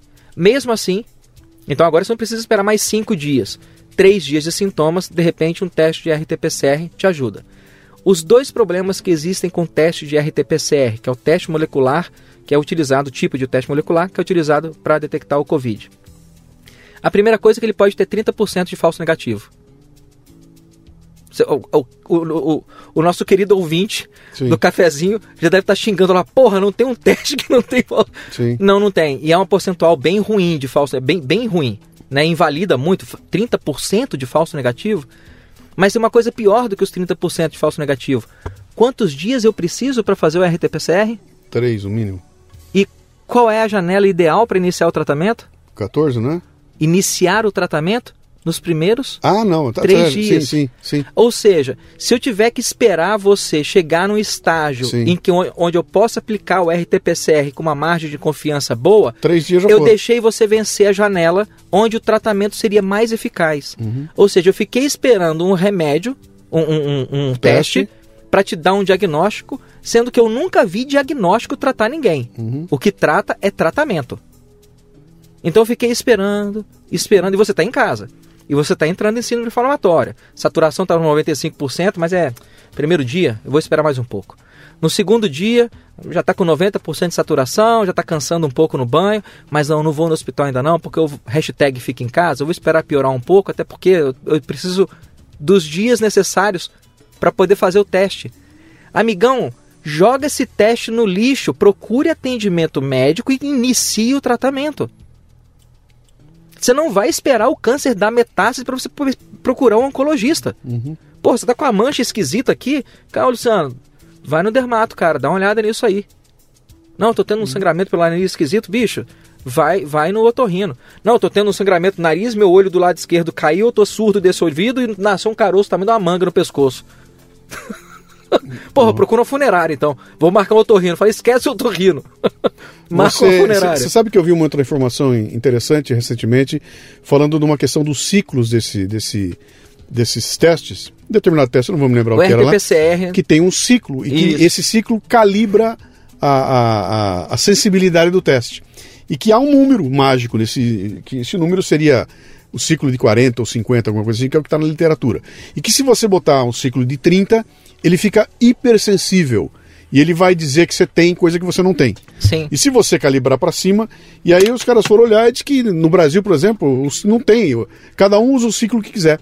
E, e eu vi um estudo que o resultado é um estudo feito nos Estados Unidos que também não tinha. E o cara falava: se você faz o exame num estado do você faz no Texas, deu positivo. Você vai e faz o mesmo exame em Utah, dá negativo. Porque eles estão usando ciclos diferentes, não tem um ciclo comum, né? Então, cara, isso é um mar de incertezas. O próprio inventor do RT-PCR, da relação, reação de polimerase em cadeia, ele já orientou várias vezes que esse não é um exame ideal para você poder dar diagnóstico de doenças infecciosas. Porque às vezes você pode ter, por exemplo, um, um, alguma proteína que parece com a proteína do vírus, ou você pode ter fragmentos Sim. do vírus dentro de você, ou fragmentos do RNA do vírus que não correspondem à presença do vírus. Sim. Então, tanto o falso negativo pode acontecer, quanto o falso positivo, uhum. que é o que você está. Que os dois são problemas. Os dois são problemas parecidos, né? Então você concorda caro, que o teste foi uma fraude? Pois é, mas é, é, o que tem, né? É o que tem, né? E agora estão é. querendo empurrar a vacina, que é outra fraude. E lá vem a história. Bom, você, aquela hora que comentou com a vacina, você falou, vamos deixar para o final a vacina. Então vamos partir aqui para o próximo Acho que dá para esse papo aqui dá para ir embora horas aqui, cara. Mas vamos, vamos chegar no ponto da da vacina. Né? Historicamente, e me parece que é, é, Até surgiu uma inteligência artificial aí bem calibrada, não vai dar para acelerar o processo, porque o processo de teste depende do meu organismo reagindo e tudo mais. Então você, você não consegue fazer uma coisa que leva seis meses levar uh, um mês. Não dá. Com inteligência artificial talvez dê. Porque os caras que vão criar modelos que vão reagir e vão conseguir fazer. Ainda não dá, né? E a gente sabe, quando começou essa história toda da pandemia, veio um número lá mágico que a, que a vacina mais rápida que foi criada foi a vacina de não sei o que, que levou oito anos. Oito anos. Né? É, a gente tem vacinas que levaram quatro anos para ser criada uhum. e tem vacinas que levaram. O HIV, por exemplo, até hoje está mais de 40 anos de pesquisa, não saiu ainda. Sim. Em média, em média, vamos botar em torno de 10 a 14 anos. Tá. Sejamos bem é, é, otimistas, vai? Pega de quatro anos aí. Ótimo. Pega de quatro anos. Ótimo. Quatro anos tá bom. Vamos quatro fazer. Tá a gente vai desenvolver uma vacina em quatro anos. Ok. Todas essas vacinas que a gente desenvolveu até hoje, elas utilizam um, um princípio de imunogenicidade. Eu vou pegar aquele agente infeccioso que causa uma reação, inflama causa uma reação inflamatória no seu corpo, causa Sim. uma reação imunogênica, e eu vou ou injetar ele em você vivo, mais atenuado, eu vou pegar ele, vou dar umas pancadas nele, vai ficar meio tonto, eu vou injetar, Sim. ou eu vou cortar ele igual um sushi e vou injetar em você o agente morto, fragmentos do agente morto. Sim. Então esses, essas duas variáveis, ou o agente vivo atenuado, ou o agente inativado, morto, elas partem do princípio que eu estou enfiando antígenos dentro do seu corpo. Você está botando a doença em mim. Eu estou botando a doença, estou botando o cheiro ah, da doença desculpa, em você. É isso aí, desculpa, a doença não. Você está botando o agente que causa a doença em mim, porém. Eventualmente estou é, é, botando a doença. Você está fazendo uma, uma, uma. Como é que chama lá que você dilui o remédio na água e Homeopatia. Homeopatia. Você está praticando homeopatia. Você dividiu. Eh, Essa é a diferença, por exemplo, da vacina Sabin, que Sim. a gente utiliza no Brasil, para a vacina Salk, que é utilizada nos Estados Unidos. É para o mesmo vírus, uhum. para o vírus da poliomielite. Só que no Brasil a gente utiliza uma vacina de vírus vivo atenuado e nos Estados Unidos eles utilizam a vacina de vírus inativado, entre aspas, morto. Tá. Como a gente teve um bom controle da poliomielite no Brasil, a OMS já estava orientando o Ministério da Saúde a de repente fazer a migração de vacina de vírus vivo atenuado para uma vacina de vírus inativado barra morto. A vacina da febre amarela é o próprio vírus da febre amarela. Uhum. Ele está ali, está vivo. Sim. E eu sempre brinco com meus pacientes que você não tem reação da vacina da febre amarela. O que você está tendo é uma febre amarela. É a própria febre amarela. Talvez uma versão mais branda. Que suficiente para ativar teu organismo e ele vai atacar lá. Daí nasce a narrativa toda de que não vou vacinar meus filhos porque vou, vou enfiar a doença nele. Mas aí a gente tem que, tem que, separar o joio do trigo. Existem Sim. boas vacinas feitas com boa ciência que funcionam. Vacina para polio, para sarampo, para uh, tétano, coqueluche, catapora, a BCG, o bacilo de Calmette-Guerin contra a tuberculose, são vacinas boas. Uhum. Não tem como. Você, você não pode botar no mesmo balaio uma vacina Sabin e uma vacina para Covid. A Sabin está aí há décadas. Sim. Testada, retestada, retestada. E todos os países onde você aplicou Sabin, é, aplicou mesmo lá, direitinho, dentro de rotinas, poliomielite sumiu. Sumiu. A gente tem assim, a gente que é um pouco mais velho, a gente deve ter um ou dois amigos de infância que tinha uma sequelazinha na perna. Uhum. E pergunta para os seus filhos, não tem mais, ninguém mais vê. A vacina funciona, ela é boa. Sim. Então não vamos, vamos separar boas vacinas de más vacinas. Mas todas essas vacinas levaram mais ou menos 10 a 14 anos. De um modo geral, então são vacinas baseadas em antígenos, certo? De um modo geral, vacinas de antígeno levam em torno de 10 anos, 4 anos. Se você fizer no ritmo de expresso, 4 anos, você tem uma vacina de antígeno. Talvez a gente não precise de uma inteligência artificial para poder fazer uma vacina em poucos meses. Porque existem das, dos vários, das várias tecnologias que estão sendo avaliadas para vacina de Covid, tem tecnologias de DNA, tem tecnologias de anticorpo monoclonal e tem a tecnologia do RNA mensageiro, que é fantástico. É fantástico. Que seria um jeito de, de você conseguir produzir uma vacina em coisa de 3, 4 meses. Só tem um problema com a tecnologia de RNA mensageiro. Né, nunca foi realizado isso. Tá. Então, de repente, no meio de uma pandemia, com um vírus que tem uma alta taxa de infectividade, mas uma baixa taxa de letalidade. Nós estamos falando de um vírus que mata 0,16, 0,12%. Muito pouco, muito pouco. Por que, que eu vou pegar no meio do negócio desse e vou jogar uma vacina desenvolvida com uma tecnologia que nunca foi testada antes e vou jogar isso em massa no uhum. mundo inteiro, não faz sentido. Então as vacinas estão sendo comercializadas agora, mais pertinho de serem vendidas, são vacinas desenvolvidas na velha, boa e tradicional técnica de antígenos. Como são outras vacinas, febre amarela, catapora, por aí vai. Tem um problema com essas vacinas, é, com essa vacina do Covid sendo desenvolvida dentro da tecnologia de antígenos, que é um problema de, de raciocínio lógico. Em geral, essas vacinas contra vírus, a gente está utilizando uh, como princípio a reação imunogênica que o vírus produz no seu corpo. Se você tiver contato com o vírus da febre amarela, você desenvolve uma reação de defesa tão grande com esse vírus que a memória dessa reação dura no seu corpo durante uns 10 anos. E se bobear, um episódio de febre amarela que você pega no meio do mato equivale para uma vacina que vai te proteger. Você pode entrar no mato agora várias e várias vezes, você não vai pegar febre amarela mais. Tá. A gente utiliza esse princípio. Se você tiver catapora, a reação imunogênica que o vírus promove no seu corpo é tão intensa que se bobear, nunca mais na vida você tem catapora. A não ser que lá na frente você desenvolva alguma imunodeficiência, você vai ter de novo. Se você tiver cachumba, provavelmente nunca mais na vida você vai ter cachumba. Então a gente utiliza esse mesmo mecanismo imunogênico que já ocorre naturalmente e eu utilizo essa mesma pista para poder correr com a vacina. O problema é que a gente não entende a imunogênese ainda do COVID. Do COVID né? Algumas doenças, por exemplo, que não provocam reações imunogênicas tão intensas, como elas não têm esse caminho pronto, eu não tenho o que percorrer com a vacina. A dengue, por exemplo, você pode ter uma dengue agora, daqui a três meses ter outra. Uhum. O vírus, apesar de ser potencialmente letal, ser bravo e te atropelar, ele não produz uma memória muito boa no seu corpo. Então eu vou utilizar uma vacina para percorrer qual caminho, se o caminho da memória e da resposta não existe. HIV. O HIV não provoca quase. É, o vírus é imunodeficiência, ele quase não provoca reação nenhuma. Um quadro de infecção agudo pelo HIV é um, uma corizazinha, é nada. Você acabou de pegar HIV, você não tem quase nada ele não produz um caminho imunogênico. A dificuldade para desenvolver uma vacina para HIV é, é imensa. O influenza, às vezes produz, às vezes não produz, você pode ter três, quatro gripes no mesmo ano. Tá. O que, que acontece? A vacina contra a influenza, ela não é exatamente muito eficaz. O Covid parece não produzir uma resposta imunogênica muito elevada. Até porque, se ele produzisse uma resposta imunogênica elevada, como é que a gente ia ter 80% de assintomático? Uma doença que quando você pega o vírus, uhum. 80% da população é assintomática, esse cara não liga as bandeirinhas, os red flags no seu, no seu sistema imunológico. Ele não produz um caminho. Você é, é, está tocando num assunto que é interessante, porque nós estamos chegando num ponto agora em que o conhecimento ele vai se acumulando, as evidências vão chegando, e a gente chegou num momento em que algumas verdades estabelecidas vão ter que ser derrubadas agora. E vai ter gente que vai ter que reconhecer que eu estava errado, cara, eu errei.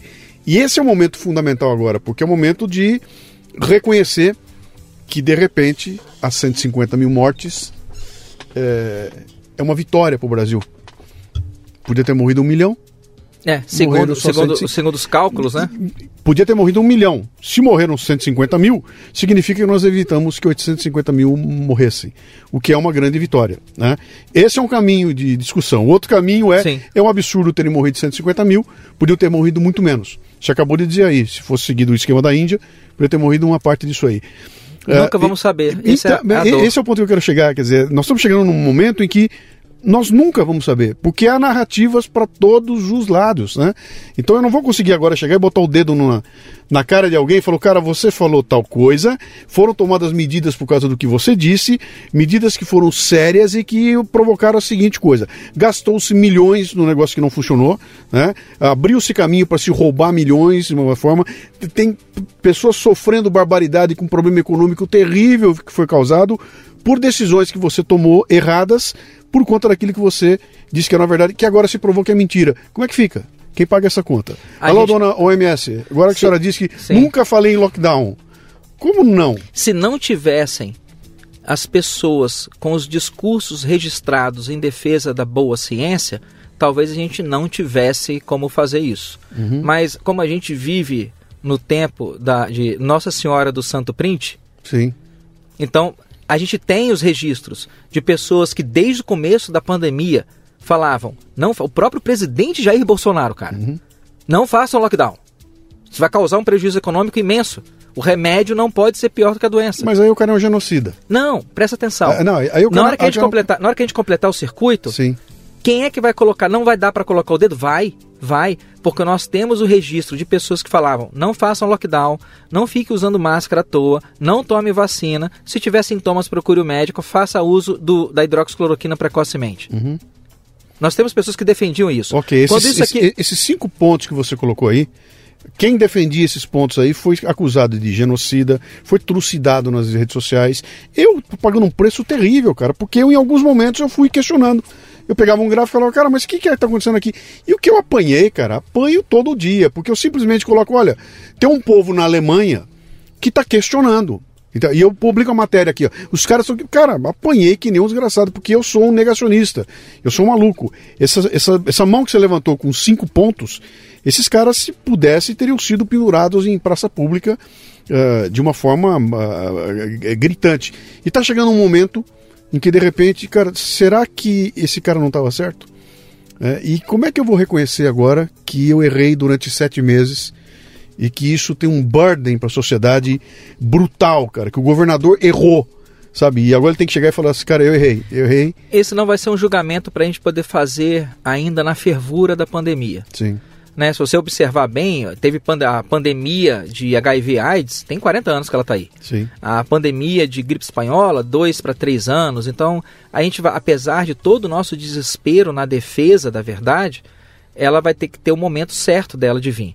Então a gente tem que primeiro terminar de descalonar essas, esses óbitos, é, melhorar o acesso ao tratamento, estimular que o paciente procure o médico se ele tiver sintoma tomar cuidado com a vacina, mas eu acredito que a, a régua na conta a gente vai passar mesmo de verdade daqui a uns 3 a 5 anos. Tão, tão cedo assim, eu, eu, sou menos otimista. Eu acho que vai levar um bom tempo aí, porque tem um, tem um véu ideológico que tem que ser tirado e vai demorar para tirar, cara. Vai ter tribunais de defesa e tribunais de ataque. E isso, essa discussão vai, vai durar um bom tempo ainda. Eu não sei se. É, mas se a, verda a verdade vai vir à tona, uhum. para mim, de uma maneira bem, bem aguda dentro de 3 a 5 anos. Uhum. O que eu estou querendo falar é o seguinte, ela não vai vir agora. Sim. Não é de, a, a, gente tem o, o, dever moral, ético, se você está enxergando as coisas, eu sempre falo, eu não quero que, a, que as pessoas pensem como eu penso. Uhum. Eu quero que elas pensem, ponto. Sim. Eu estou lhe dando dados que de repente a grande mídia está escondendo de você. Sim. Eu estou te dando os fatos, os dados e as fontes. E tô te dando a minha narrativa, a minha visão sobre isso. Uhum. Eu não quero que você compre isso tudo. Mas eu quero que pelo menos você se sinta incomodado Sim, e eu... pegue as fontes e vá conferir por você de mesmo. Deixa eu voltar para o início da nossa conversa aqui. Esse é o ceticismo saudável, sabe? Duvide para buscar a, a, a, solução correta, que pode ser até a, a razão do, da tua dúvida, cara. Duvido e de repente, pô, duvidei, mas realmente fui ver e faz sentido. Eu estava errado na minha dúvida, o que você está falando está fazendo sentido, mas pratique esse ceticismo saudável, né? E faz parte disso não ser refém dessa histeria que está colocada aí.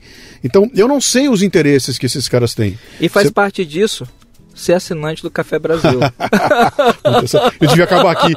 Eu devia acabar aqui, ó. Devia terminar agora aqui, né? Uh, uh, então eu estava dizendo o seguinte: eu não sei quais são os interesses que estão envolvidos aí. Eu não sei se a mídia está fazendo isso porque é burra, porque é incompetente, porque tem interesses comerciais, porque tem interesses de poder. Eu acho que tem um, pouquinho de cada coisa dessa em algum lugar.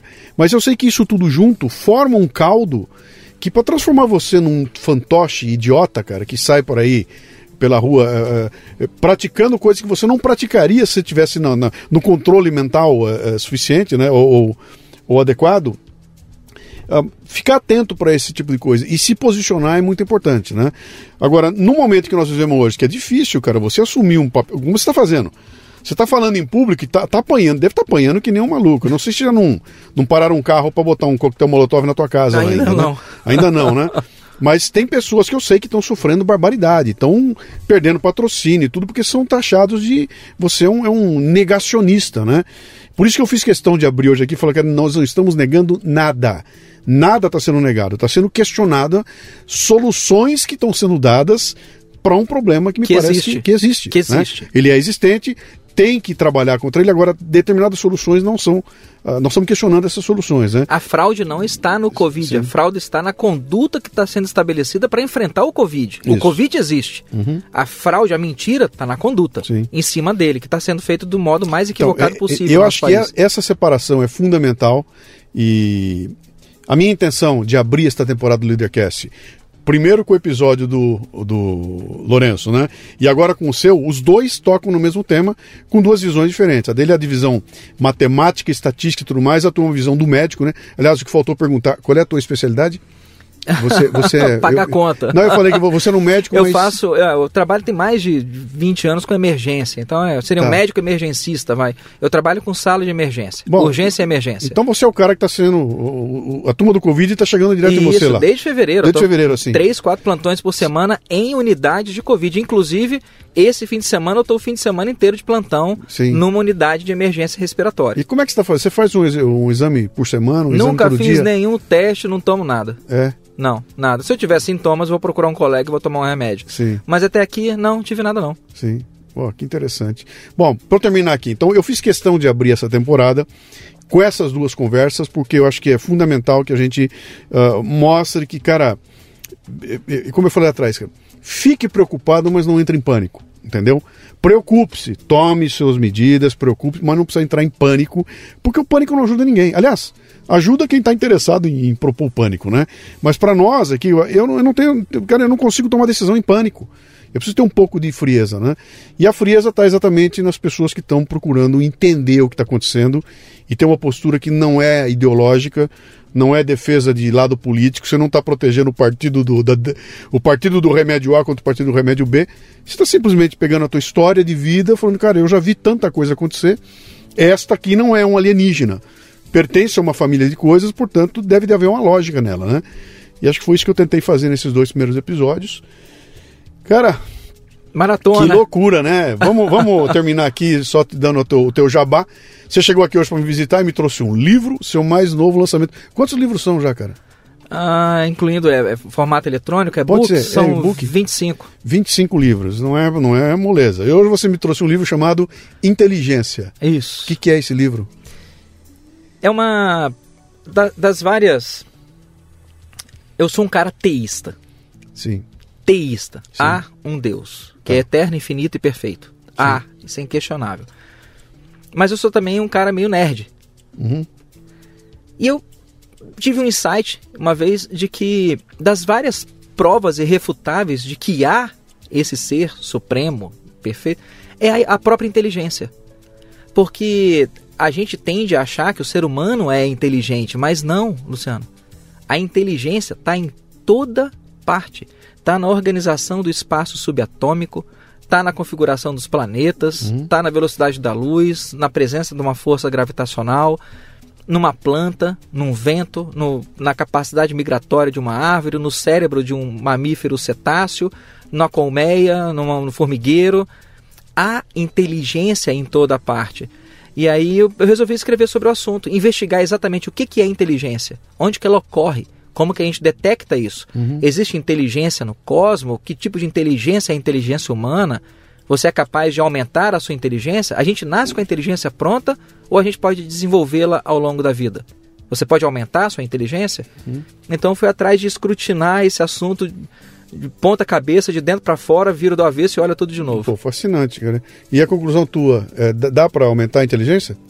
Dá. Dá? Dá. Dá para diminuir a inteligência? Bastante. Eu sei. eu faço votos que você goste do livro, mas eu tenho quase certeza que você vai gostar. Ah, legal. Que bom. Bom, o livro está sendo lançado. Quem quiser encontrar, como é que é o teu site? É o Manhood, né? Não, pode, manda, vai, entra no meu e-mail, Alessandro Loyola, o, o, tudo com I, não tem Y no meio não, do caminho. Tá. Alessandro com dois S, Alessandro Loyola, Loyola. Alessandro Loyola, arro, arroba gmail.com. Tá. Alessandro Loyola, gmail.com. Você está publicando teus, tuas ideias e rede social. Além do tweet, que você vai arruma briga com todo mundo lá, você tem uma rede que, que a turma entra lá para ver essas tem reflexões e tudo mais? Ou... Tem o canal do Telegram, Alessandro Loyola. Tá.